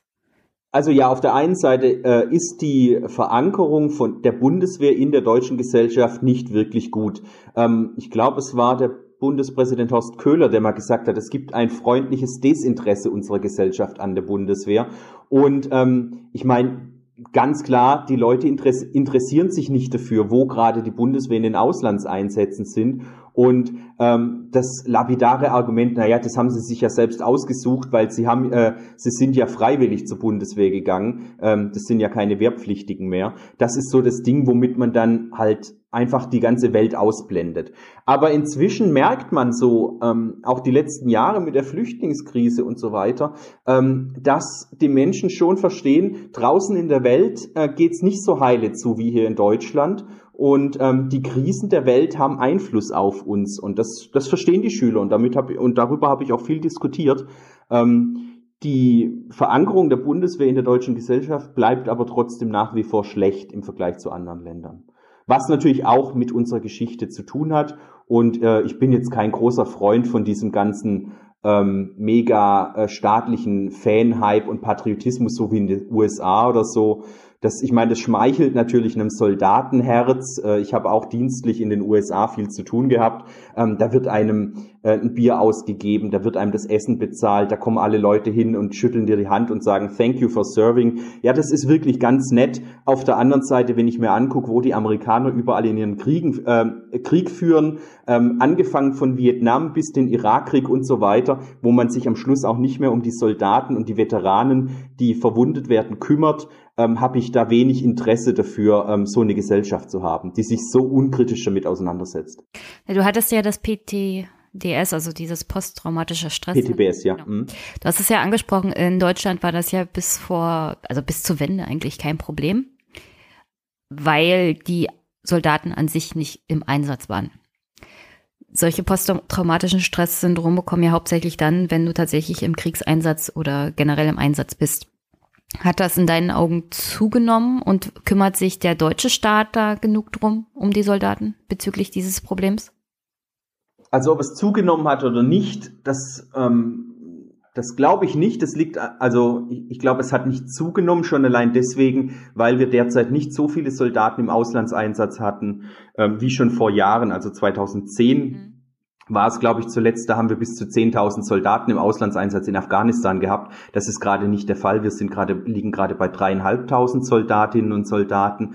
Das heißt, es ist schon allein von der Anzahl ähm, äh, quantitativ eine geringere Anzahl. Auf der anderen Seite ist, hat PTBS natürlich langfristige Folgen und es ist nicht nur wie eine Grippe, die man mal kurz abschüttelt und dann steht man wieder auf und es geht weiter, sondern das kann auch Jahre später rauskommen. Und klar, eine Armee im Einsatz, also ich glaube, der Kalte Krieg an sich war schon auch psychisch ähm, ziemlich belastend, äh, vor allem wenn man weiß, dass Atomraketen jederzeit einschlagen und der dritte Weltkrieg beginnen kann. Ähm, das hat die ganze Gesellschaft damals mitgemacht, diese Angst. Ähm, äh, an, mit, mit den ganzen Atombomben-Drills und äh, äh, Bunkern und so weiter und so fort. Ähm, da, das kennen wir heute halt nicht mehr. Und die Soldaten, die heute eben in Auslandseinsätze gehen im Kosovo, wo an jeder Ecke, auf jeder Wiese Minenfelder sind, ähm, das heißt, wo man nicht mal mehr äh, mal kurz aussteigen kann aus dem Auto und äh, an den Waldrand, um zu pinkeln, weil man kurz davor steht, eigentlich zu sterben. Ähm, das ist natürlich ein psychischer Druck, ähm, der so unglaublich ist, dass es natürlich Auswirkungen hat. Ja bin gerade dir noch eine, äh, eine Antwort schuldig geblieben. Ich glaube, die Bundeswehr kümmert sich sehr wohl um PTBS. Genau, das, das habe ich vergessen. Ich glaube, die Bundeswehr kümmert sich darum. Allerdings gibt es da deutlich Verbesserungsbedarf. Vor allem die Soldaten, die äh, nach dem Auslandseinsatz irgendwann auch bedingt durch das Ende ihrer Dienstzeit aus der Bundeswehr ausgeschieden sind, haben unglaubliche Probleme ähm, überhaupt noch Hilfe zu erhalten, weil sie einfach organisatorisch nicht mehr in der Bundeswehr aufgefangen sind. Und die Bundeswehr äh, läuft jetzt nicht jedem hinterher und kümmert sich um jeden so, äh, so ähm, explizit. Also das ist schon noch schwierig. Da muss man immer weiterarbeiten und das Ganze verbessern. Aber unsere Soldaten ähm, landen nicht auf der Straße wie in anderen Ländern. Also danke für den Einblick. Sind denn Schüler während deiner Zeit als Jugendoffizier auf dich zugekommen nach Vorträgen oder nach so einer Polis und haben gesagt, ich würde gerne zur Bundeswehr gehen. Wie mache ich das denn? Und wie hast du darauf reagiert? Ja, teilweise ist das eine Frage, die gibt's dann, die gibt's immer, die gibt's, äh, die gibt's in Stuhlkreisen, die gibt's auch in der großen Diskussion, nicht nur im Anschluss. Ähm, und ich verweise dann auf die Karriereberater. Ähm, teilweise hatte ich auch schon die Visitenkarten äh, der Karriereberater dann im Auto oder so und habe die dann rausgegeben, wenn wirklich jemand so äh, Interesse hatte. Aber es ist ja nicht, also ist ja nicht schwierig, den Schülern zu sagen, geh ins Internet, äh, bundeswehrkarriere.de und ähm, ruf da an. Also ähm, das sollten die schon noch selbst auf die Reihe kriegen. Ähm, tatsächlich war ich dafür jetzt nie so der Ansprechpartner, als dass das ähm, dass die da von mir was erwartet hätten, außer zu sagen, außer dass ich sage, ja, kümmere dich drum, geh zum Karriereberater, wenn dich das interessiert. Also das ähm, mehr habe ich da jetzt äh, ja mehr an Werbung betrieben, außer zu sagen, geh auf die Homepage oder geh zum Karriereberater, wenn dich das interessiert, habe ich da nicht gemacht. Ähm, eher die Frage ist dann, ähm, nö, nö, im Grunde war das die Antwort, ne? Das wolltest du wissen. Ja. Was ist denn der Unterschied zwischen Jugendoffizier und Karriereberater? Genau, die Karriereberater, die machen eben die Nachwuchswerbung. Das sind diejenigen, die dir am Schluss von dir die Unterschrift wollen oder von deinen Eltern, wenn du minderjährig bist, äh, dass du zur Bundeswehr gehst. Das sind die, das ist das, die arbeiten für das Personalamt und holen die Leute in die Bundeswehr. Die müssen ihre Kontingente natürlich erfüllen. Die haben äh, die müssen ihre Zahlen machen, die müssen äh, genug Soldaten für die Gebirgsjägerei finden, die müssen Leute finden, ähm, die Offizier werden wollen, die müssen Leute finden, die Mannschaftssoldaten oder Unteroffiziere werden wollen, die studieren wollen und so weiter und so fort. Und dafür sind die Karriereberater da. Ähm, inzwischen haben die auch schon kapiert, also ich meine, ähm, die sind auch nur eine begrenzte Anzahl, die machen jetzt nicht die Tour und tingeln alle Schulen ab. Die sind meistens genau da, wo die Schüler oder ihre Zielgruppe natürlich auch sie erwartet, nämlich auf Jobmessen, auf, äh, auf irgendwelchen äh, Messen, wo Leute sich befinden. Also Gut, die Gamescom, ähm, das ist jetzt aus meiner Sicht der falsche Ort, aber da sprechen sie natürlich irgendwie junge, technikaffine Menschen an. Also überall da, wo ihre Zielgruppe ist, da gehen sie hin und äh, bewerben das Ganze, machen einen Infostand, einen Messestand, da steht ein großer Panzer rum, wo die Kinder reinklettern können und Fotos machen und Selfies mit irgendwelchen Rettungsbooten oder ähm, es gibt den Tag der Bundeswehr, das sind die offenen Tage der Kasernen, wo dann ähm, äh, wo dann die ganzen Leute kommen und ja, mit ihrer Familie einen tollen Festtag machen. Also das sind so Sachen, die Karriereberater machen. Den Girls Day organisieren und so weiter und so fort. Ah, gibt's dann pinke Maschinenpistolen, ja? Nee, aber der Girls Day ist ja eine Institution in Deutschland. Ja, ich um, weiß, äh, weiß, das war um, jetzt eine ketzerische war ein Frage. Spaß, alles, alles klar. Nee, gibt's tatsächlich nicht. Äh, wobei neulich hat die Bundeswehr ja mit äh, pinkem Camouflage vom Brandenburger Tor am äh, Internationalen Frauentag geworben. Ja, und ich habe dagegen ein bisschen gefrotzelt und habe gleich mal einen auf den Deckel gekriegt. Twitter ist so eine tolle Erfindung, ey, Leute. Genau, und Jugendoffiziere machen das eben nicht oder dürfen es auch nicht. Da gibt es eine Bundeswehrvorschrift, ähm, wo drin steht, dass die Bu äh, Jugendoffiziere sich an den sogenannten Beutelsbacher Konsens halten muss äh, und eben nur Teil der politischen Bildung ist und informiert und nicht Nachwuchswerbung betreibt. Und diese Trennung äh, versucht ähm, die Bundeswehr auch mit ihren eigenen Vorschriften durchzusetzen. Okay. Und wer wissen will, was der Beutelsbacher Konsens ist, damit habe ich Darüber habe ich mit Thomas, dem Lehrer, aus Bayern gesprochen. Und ich hänge nochmal in die Shownotes die Episode an. Da ging es um politische Bildung an sich. Und da hat er auch intensiv mir beigebracht, was dieser Beutelsbacher Konsens ist. Aber soweit ich weiß, muss oder haben sich alle, die sich mit politischer Bildung beschäftigen, überhaupt in Deutschland, sich darauf geeinigt, sich an diesen Konsens zu halten. Genau, der hat jetzt speziell nichts mit der Bundeswehr zu tun. Die Jugendoffiziere bzw. die Bundeswehr hat sich darauf verständigt, die Jugendoffiziere halten sich im Rahmen der politischen Bildung an den Beutelsbacher Konsens. Genau. Ich glaube aber so, sonst gäbe es auch nicht die, diese Akzeptanz, die wir haben für Jugendoffiziere in Schulen. Also die Zahlen, der Jugendoffizierbericht, der jährlich dem Bundestag vorgelegt wird, der gibt da auch ganz klar wieder, es gibt ein Vertrauensverhältnis zwischen den Lehrern und den Jugendoffizieren und nicht, weil alle Lehrer einfach voll pro Bundeswehr sind und ähm, und der Bundeswehr gerne ihre ganzen Schüler äh, als Bewerber an den Hals wünschen möchten, sondern tatsächlich, weil Lehrer wissen, wie gut es ist für die politische Bildung im Rahmen äh, der, des Politikunterrichts. Und deswegen werde auch ich oder wurde ich als Jugendoffizier, der drei Jahre diese Jugendoffiziertätigkeit gemacht hat, immer und immer wieder von denselben Lehrern und von den und von ihren Kollegen eingeladen. Wo hast du eigentlich immer so die Grenze gezogen zwischen Werbung und Information? Weil du hast ja selber gesagt, eigentlich dürfen Jugendoffiziere an sich nicht werben für die Bundeswehr und anwerben schon gar nicht. Wo siehst du genau, da den also, Unterschied zwischen Information und Werbung? Also Werbung ist für mich, ich gehe da hin und erzähle denen, welche Jobs es gibt, welche Karrieremöglichkeiten, wie toll äh, das Leben bei der Bundeswehr ist, dass es überhaupt nicht gefährlich ist, dass nur ganz äh, begrenzte äh, Minderheit irgendwie stirbt oder Probleme hat oder ich thematisiere das Problem gar nicht. Das machen auch Karriereberater übrigens nicht so. Also man, wir müssen uns jetzt, äh, äh, glaube ich, schon klar machen, Schüler, mit denen man äh, spricht, das sind ja keine äh, Roboter, die einfach nur zuhören und alles abnicken. Äh, das merkt man ja auch, wenn sie jetzt freitags auf die Straße gehen. Ähm, die sind schon rebellisch und haben auch Lust auf Widerworte und wollen ähm, provozieren und wollen auch äh, und wollen auch diskutieren und mit jemandem Argumente austauschen. Das findet auch selbst bei Karriereberatern statt, da bin ich mir sicher. Ähm, aber das ist für mich Werbung. Das heißt, es geht um den Job bei der Bundeswehr, aber nicht wirklich um die Sicherheitspolitik drumherum. Das kann man natürlich nicht ganz unterscheiden oder, äh, oder trennen, wenn man jetzt Karriereberatung macht bei der Bundeswehr.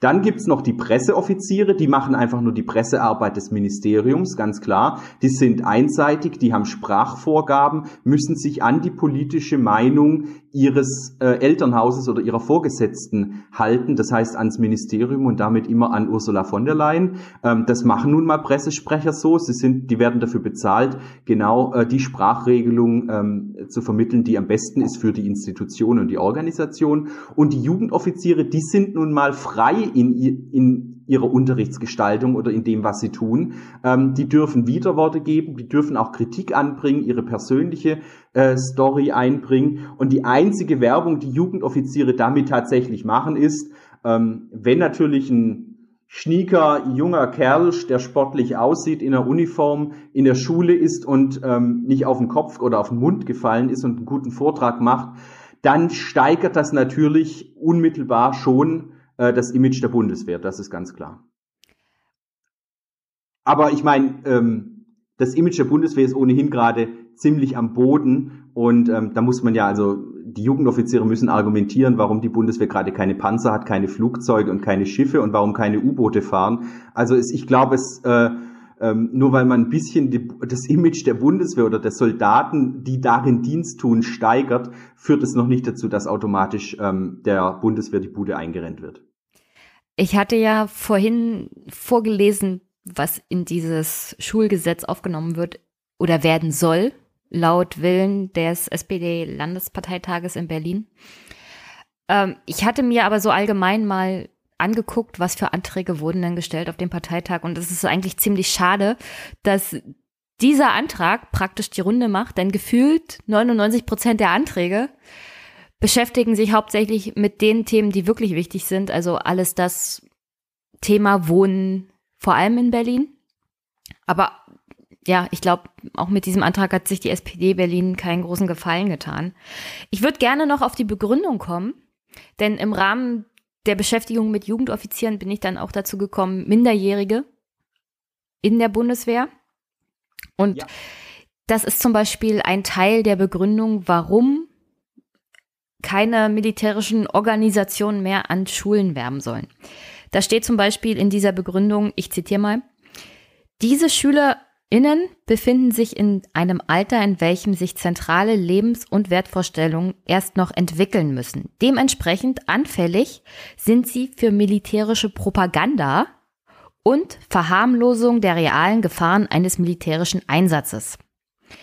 Ich möchte jetzt, du hast es ja selber erwähnt, nochmal darauf hinweisen, es gibt momentan Fridays for Future. Die Schülerinnen und Schüler scheinen mir nicht den Eindruck zu machen, als ob sie nicht wissen, was sie wollen. Und unter anderem die SPD fordert ja Wahlalter 16. Es gibt teilweise Soldatinnen und Soldaten, die die Ausbildung in der Bundeswehr tatsächlich mit 17 beginnen.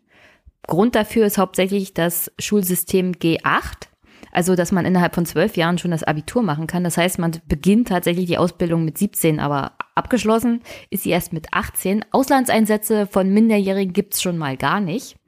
Und Dienst an der Waffe mit 17 gibt's auch nicht in Deutschland.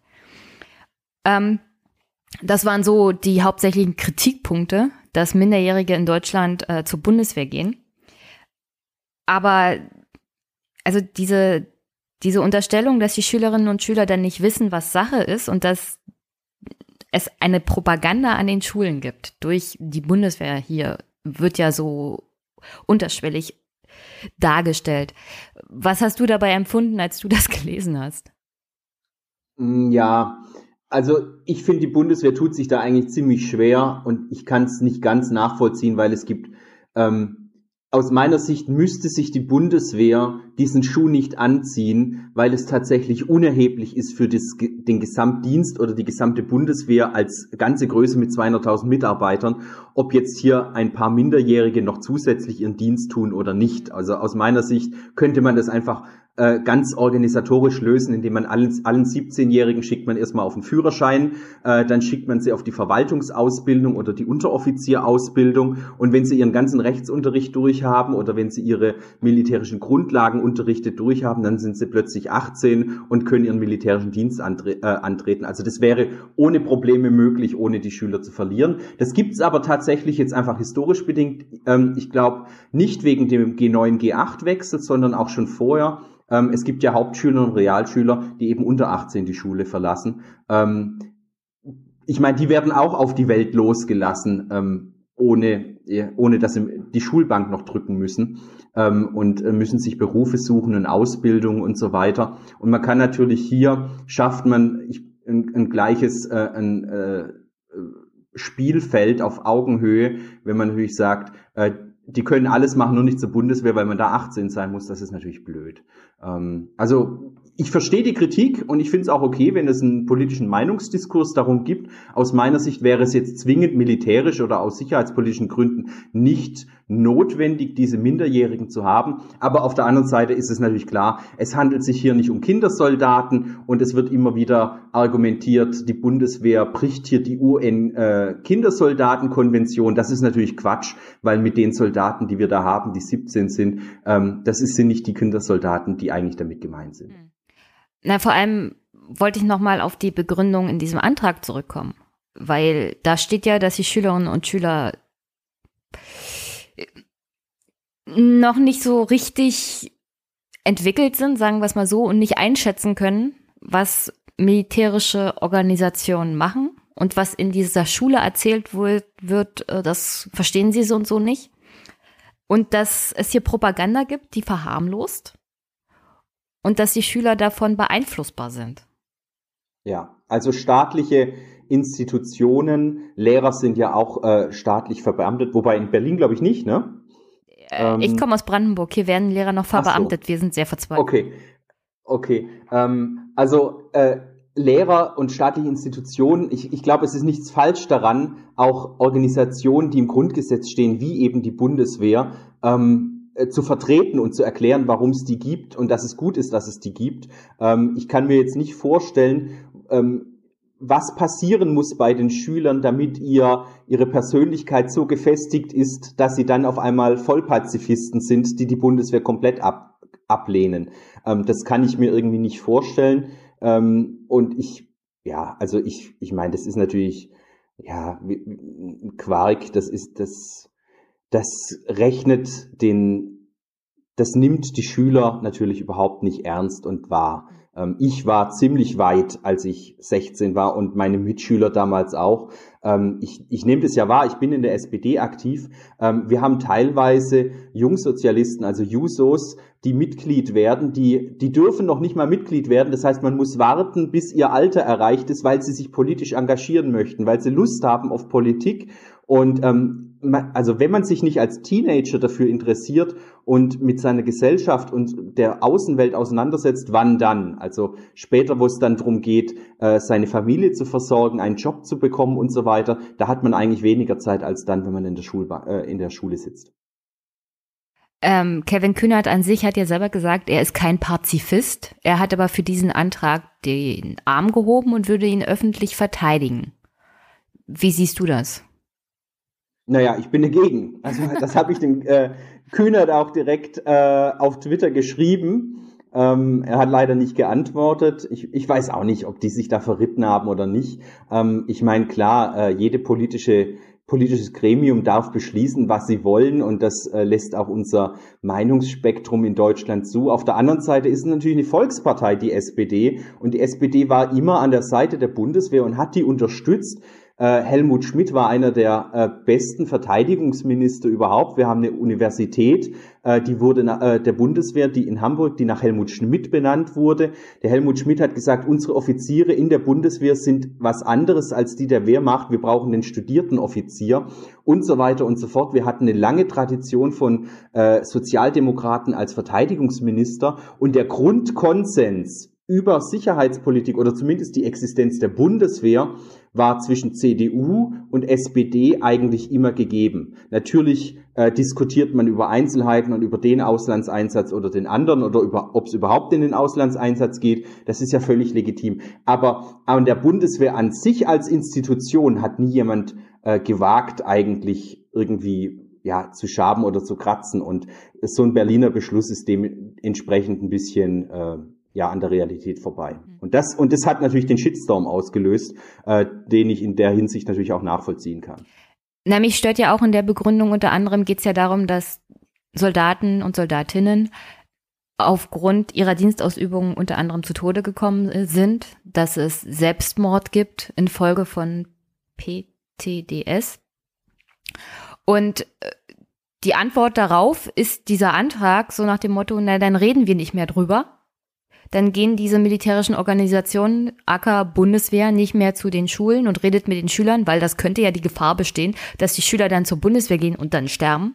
Anstatt darüber zu reden, dass Menschen infolge von Kriegs Kriegseinsätzen sterben, dass die Bundeswehr Teil unserer Demokratie ist und dass, also also das finde ich halt ein bisschen widersprüchlich, was diese Begründung dieses Antrags Es ist angeht. total, es ist total widersprüchlich. Das muss man ja, wenn man die Bundeswehr als Institution ähm, die Existenz nicht aberkennt, wenn man die Bundeswehr nicht ablehnt, sondern unterstützt, dass es eine Bundeswehr gibt, die Deutschland verteidigt im Kriegsfall, im Verteidigungsfall oder auch im Rahmen von UNO, NATO und EU Auslandseinsätze macht, weil wir in einem gemeinsamen Sicherheitsumfeld sind und in einem gemeinsamen Netzwerk an Institutionen. Wenn man das grundsätzlich unterstützt, dann sollte man doch auf jeden Fall auch sicherstellen, dass da das bestmögliche Personal ist, das heißt ausgebildete äh, Soldatinnen und Soldaten, Offiziere, die nicht nur dahin gehen, weil sie sonst keinen Job finden, ähm, und Leute mit Gewissen, die auch im Notfall, dann wenn was schief geht, den Arm heben und sagen, halt, stopp, da mache ich nicht mit, weil ich bin Staatsbürger in Uniform und was hier gerade läuft, das ist falsch. Und das, und das löst dann auch gleichzeitig mit einem Schlag ganz andere Probleme wie Rechtsextremismus in der Bundeswehr, ähm, die Materiallage in der Bundeswehr ist zu einem großen Teil auch kulturell bedingt, weil es zu wenige gibt, die ihre Verantwortung ähm, leben und auch sich trauen, etwas dagegen zu sagen und etwas dafür zu tun. Und sowas würde sich deutlich verbessern, wenn wir einen besseren Bewerberpool hätten für die Bundeswehr. Das heißt, auch bei der Karriereberatung würde ich sagen, Natürlich muss die Bundeswehr darum werben, ähm, die besten Köpfe aus Deutschland vom Arbeitsmarkt zu bekommen und nicht nur die, die in der Wirtschaft nicht genommen werden sollen, in die Bundeswehr. Aber ich meine, das ist natürlich eine super Diskussionsgrundlage, um dann auch zu, darüber zu diskutieren, kommt die, hat die Bundeswehr jetzt ein Privileg mit Karriereberatern in Schulen oder nicht. Aus meiner persönlichen sage ich eher, hm, das muss nicht sein, aber ohnehin macht die Karriereberatung das ja eh fast nicht mehr, weil die Jobmessen und so weiter besser funktionieren. Ja, also wie gesagt, das stört mich so generell, was die Diskussion um die Bundeswehr angeht, aber schon seit Jahren, dass wir irgendwie nicht mit den Menschen zu tun haben wollen, die in Kriegseinsätzen sind oder in Auslandseinsätzen. Gleichzeitig wählen wir die Menschen in den, ins Parlament, die diese Kriegs- und Auslandseinsätze dann immer wieder bestätigen, ohne groß darüber zu diskutieren. Also das stimmt. Also wir wollen es war noch nie ein Wahlgrund. Ja, ja genau. Also wir wollen es nicht so richtig mitbekommen, wir wollen es nicht so richtig sehen. Am Ende bestrafen wir die Soldaten, weil die haben sich ja ausgesucht, andere Menschen zu töten. Ähm, und nicht die Politiker, die die Verantwortung eigentlich dafür tragen, dass die Armee zum Einsatz kommt. Und die Grundfrage muss dann sein, naja, wollt ihr keine Armee mehr? Das können wir ja gerne machen.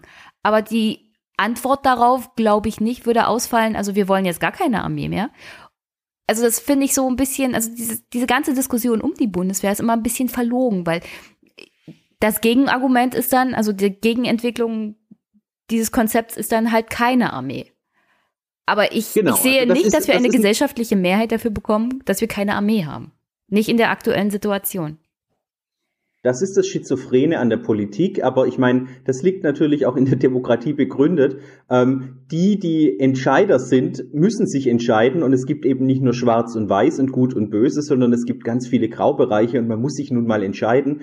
Und ähm, die, das, das Volk darf natürlich viel mehr fordern und hat viel höhere ethische äh, Grundsätze, die aber auch teilweise schizophren sind, wie eben gerade in der Sicherheitspolitik. Wir wollen in der Welt eigentlich Frieden, wir sind Pazifisten. Das heißt, wir bräuchten ja eigentlich auch äh, von, von dem her grundsätzlich eine Armee, die ähm, Diktatoren stoppt, ähm, so wie damals Hitler gestoppt wurde durch Militär. Und wer das eben nicht äh, möchte, der ist dann eben ein Vollpazifist und das ist auch legitim. Das gibt es auch in der Kirche. Da gibt es auch einen Konsens zu sagen, es gibt welche, die lehnen komplett jeg jegliche Gewalt ab und nehmen dafür auch ihren Tod in Kauf. Das sind die Vollpazifisten und die anderen sagen, wir leben in einer unerlösten Welt. Ähm, es ist eben, es herrscht eben nun mal auch Krieg auf der Welt und für diesen Fall muss, müssen äh, rechtsstaatliche Demokratien vorsorgen, indem sie sich eine Armee halten. Und das ist einfach ein Grunddilemma.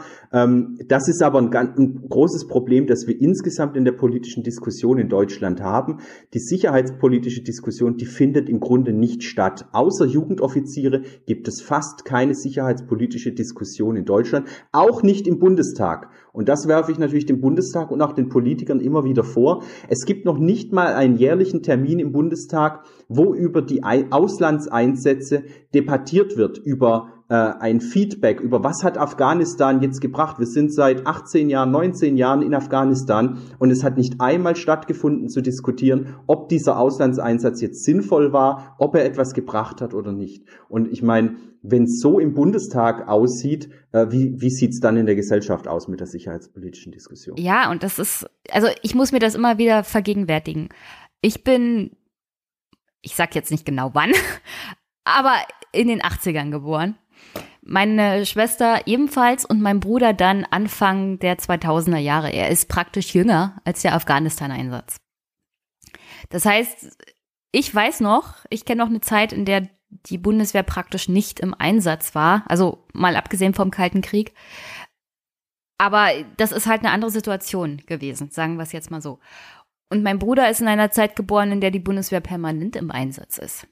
Und das, daran muss man sich auch gedanklich manchmal gewöhnen. Und ich frage mich, wie gehen wir mit der, also in einer Gesellschaft um, in der sich die sicherheitspolitische Lage so verändert hat.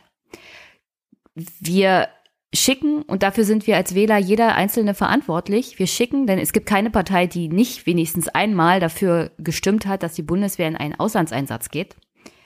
Außer vielleicht die Linken, die noch nicht an der Regierung waren.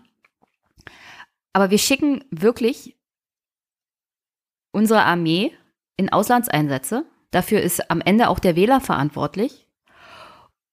Und wir wollen aber nicht mit diesen Menschen kommunizieren, also mit den Soldaten. Wir wollen nicht darüber reden, wenn irgendwas passiert. Und äh, wenn wir irgendwo einen Soldaten sehen, weil das kommt ja auch mal wieder vor, dann gucken man, also das kann man gut beobachten, dann gucken die meisten irgendwie betreten zur Seite und wollen da gar nicht so richtig hingucken. Und das ist, würde ich jetzt nicht allgemein nur noch, nur noch den Politikern vorwerfen, sondern da muss sich jeder mal selber die Frage stellen, wie geht man eigentlich mit einem Soldaten um, wenn man einen sieht? Ist es einem peinlich, überhaupt jemanden zu sehen? Oder will man das komplett ignorieren? Und ich finde, ignorieren ist eine ganz schlechte Variante, wenn man sich mal unsere Geschichte anguckt. Das, wie gesagt, das gab eine Armee, die war Staat im Staate. Und das war gefährlich. Und ich bin der Meinung, wir haben mit einer Parlamentsarmee, mit der Bundeswehr, wie sie aufgestellt ist, eigentlich eine ganz vernünftige Variante gefunden. Aber man muss sich auch immer wieder mal kritisch damit auseinandersetzen und sich vergegenwärtigen, dass Soldaten auch Menschen sind und nicht irgendwelche Killermaschinen. Da, dass da nur Leute hingehen, die tatsächlich irgendwie davon beseelt sind, andere Menschen umzubringen. Also das, ja, das ist meine Meinung dazu. Ja, ja, sehr gut. Also genau das kritisiere ich auch an der an der äh, Friedensbewegung teilweise, die ähm, kein Werben fürs Sterben titeln oder es gibt da ganz perverse äh, Anti-Bundeswehr-Proteste, ähm, äh, Feste fallen, wie sie feiern, die trinken Glas Sekt auf die toten Soldaten und so weiter. Ähm, das sind so Dinge, äh, die kann ich nicht nachvollziehen, weil man muss ja auch trennen, die Bundeswehr auf der einen Seite und die Soldaten, die machen das aufgrund ihrer Überzeugung, aufgrund eines demokratischen Konsenses, dass es eine Bundeswehr gibt. Und auf der anderen Seite ist der Bundestag das äh, äh, der, der Souverän, der unsere Soldaten in den Auslandseinsatz schickt. Das heißt, die Kritik für Auslandseinsätze ist nicht dem einzelnen Soldaten anzuheften, sondern natürlich der Politik. Und da muss man reingehen, da muss man Politik machen, da muss man auf die Parteien im Bundestag zugehen. In der Hinsicht hat natürlich die SPD Berlin das richtig gemacht, weil die sind natürlich eine politische Partei und haben über ihr politisches Gremium ihre Meinung durchgesetzt und es kam zum Beschluss. Unabhängig davon, was wir da jetzt davon halten. Ja, also es ist ja auch immer wichtig, es heißt ja nicht, dass wenn man, also wenn man Soldaten unterstützt, heißt das ja nicht, dass man irgendwie überbordend nationalistisch oder patriotistisch ist, sondern dass man sich immer mal wieder vergegenwärtigt, dass da Menschen in einer Uniform stecken. Und das heißt nicht, dass man wirklich alles befürwortet, was die Auslandseinsätze an sich darstellen oder dass man militaristisch eingestellt ist. Es ist halt eine schwierige Situation und äh, naja, ich finde es halt nicht richtig, Soldaten an sich zu beleidigen oder auszuschließen oder zu ignorieren, weil dann, du hast es ja erwähnt, dann kommt es auch immer so zu solchen Vorkommnissen. Das ist eine in sich geschlossene Organisation dann. Und dann gibt es Vorfälle mit Rechtsextremismus, dann gibt es Vorfälle mit Sexismus, sexueller Gewalt, so generelle psychischer Gewalt auch, weil keiner mehr so richtig hinguckt, das nicht mehr richtig überprüft und wenn das tatsächlich nur noch dazu kommt, dass keiner mehr mit diesen Menschen in der Kaserne kommuniziert, dann ja, und weil man die Bundeswehr dann auch nicht mehr feststellt, also es gibt eben auch Kasernen, die dürfen, da dürfen die Soldaten nicht mehr in Uniform die Kaserne verlassen. Und es gibt Städte, da, wird, da, da gehen die Soldaten nicht in Uniform durch die Städte, weil sie wissen, sie werden angegriffen. Und ähm, ich äh, werde dafür, wurde dafür bezahlt als Jugendoffizier, dass ich meine Autos grundsätzlich in Kasernen parke oder in Tiefgaragen, ähm, damit das Auto nicht abgefackelt wird. Und ähm, das ist natürlich schon nochmal eine ganz andere Hausnummer, wenn wir uns vor unserer eigenen Gesellschaft verstecken müssen. Das ist auch traurig. Ähm, traurig ist übrigens auch die Entwicklung, die Jugendoffiziere in der Bundeswehr in den letzten Jahren gemacht haben. Magst du dazu noch was sagen? Ja, den Jugendoffizieren geht es schlecht. Äh, sie haben intern ein schlechtes Standing im Verteidigungsministerium, also die Führung des Hauses Ursula von der Leyen, ähm, unter, unterstützt derzeit ähm, vor allem die Nachwuchswerbung. Ähm, das heißt, sie hat die Arbeitgebermarke, das haben ja alle mitbekommen, ne? Ähm, die, die Rekruten auf YouTube, die Mali-Sendung auf YouTube, äh, überall diese Werbung mit diesen Polygonen, äh, Camouflage, äh, Flecktarndruck ähm, und so weiter. Die Bundeswehr wirbt massiv um Nachwuchs, was klar ist, weil ihnen, ihr der Nachwuchs fehlt und weil die Wehrpflicht abgeschafft wurde. Und ähm, darauf hat sich natürlich Ursula von der Leyen extrem spezialisiert und die Jugendoffiziere, ja, die darben so dahin. Ähm, es werden immer weniger, weil es nicht mehr karriereförderlich ist oder beziehungsweise weil es einfach nicht attraktiv genug ist, Jugendoffizier zu werden. Es gibt andere und tollere Jobs äh, innerhalb der Bundeswehr.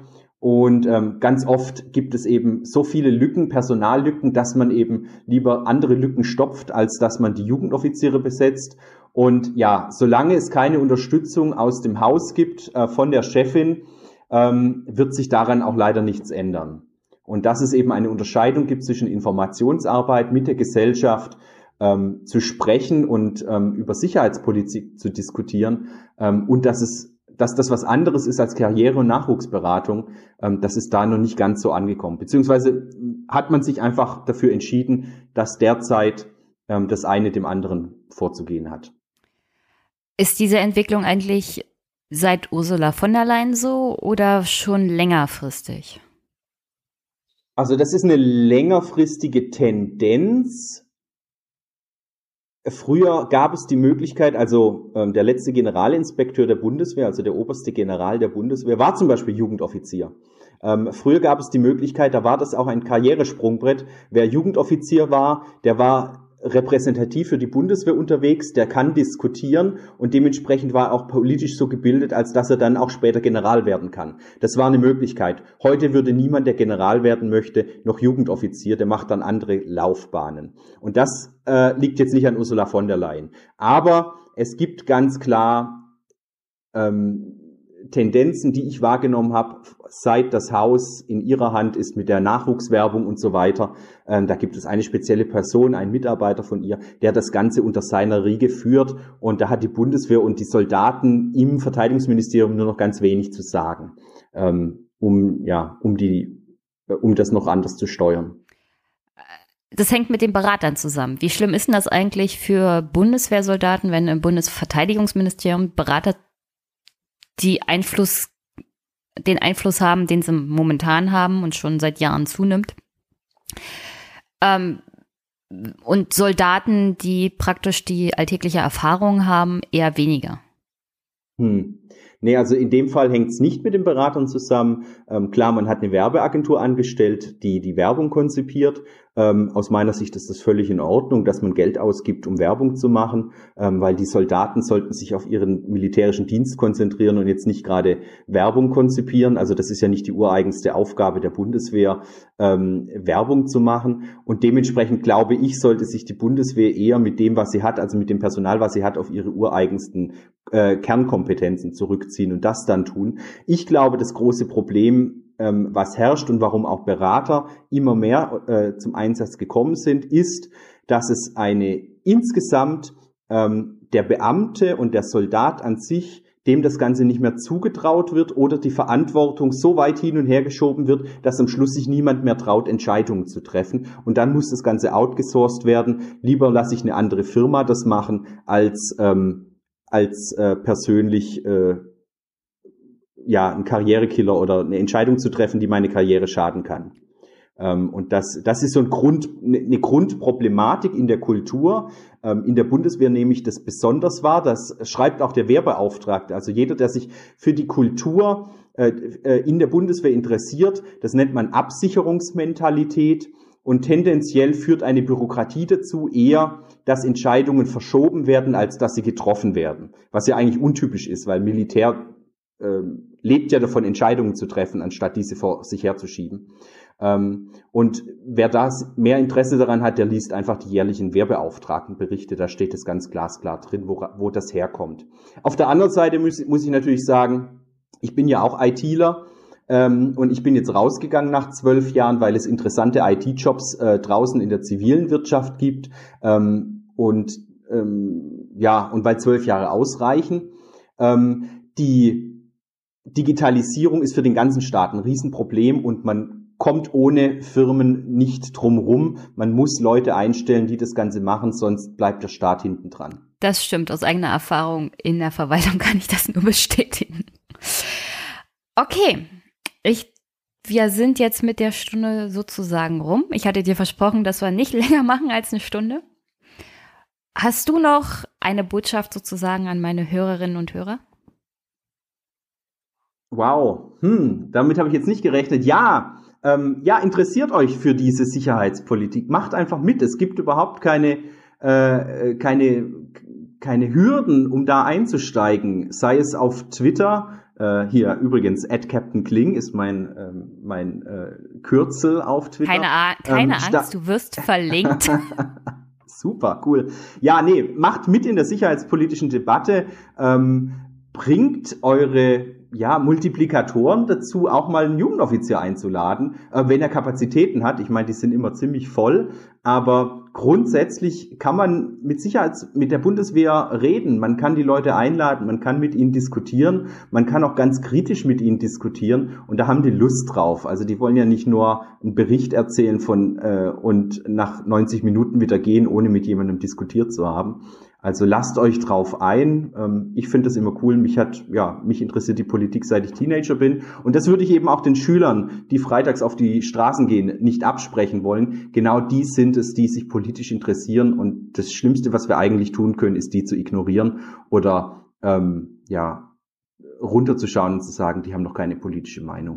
Na, vor allem, wenn man Menschen oder bestimmte Institutionen, wie zum Beispiel Jugendoffiziere, kritisiert, oder die Bundeswehr, sollte man sich vorher auch kritisch mit ihnen persönlich auseinandersetzen und nicht nur über sie reden, sondern mit ihnen reden. Und ich denke so, diese Institution Jugendoffizier ist die Möglichkeit, auch mal jemanden, der selber in der Bundeswehr aktiv gedient hat, kritisch zu hinterfragen, ihn persönlich zu löchern und dann sich ein Urteil, also dann ein Urteil zu fällen. Genau, und man darf auch trotzdem weiterhin ja? kritisch sein danach. Man muss nicht äh, seine Meinung danach ändern. Das ist völlig Und man muss danach auch nicht zur Bundeswehr gehen. Richtig. Also ich hatte schon ganz viele junge Rebellen, die linken Revoluzer, die hier äh, äh, teilweise Anarchisten und so weiter, die als äh, Schüler im Klassenzimmer sind und die, die wollten da überhaupt nicht sein bei dieser Veranstaltung, wo ich drin war. Die wurden da verpflichtet, äh, von ihren Lehrern jetzt nun mal doch da zu sein. Und danach sind sie zu mir gekommen und haben gesagt, Mensch, Herr Kling, voll cool, habe ich überhaupt nicht erwartet, dass Sie so kritisch sind und äh, selbst so offen mit dem Thema umgehen. Ich dachte, wir werden jetzt hier äh, bespaßt und bekommen die volle Dröhnung Werbung ab. Sehr gut. Dann, Florian, danke ich dir recht herzlich, dass du im Podcast warst. Wenn mal wieder ein Bundeswehrthema ist, vielleicht komme ich auf dich zurück. ja, super gern. Und sonst wünsche ich dir einen schönen Nachmittag noch und bis bald. Ja, vielen Dank. Hat mir Spaß gemacht. Ciao. Tschüss.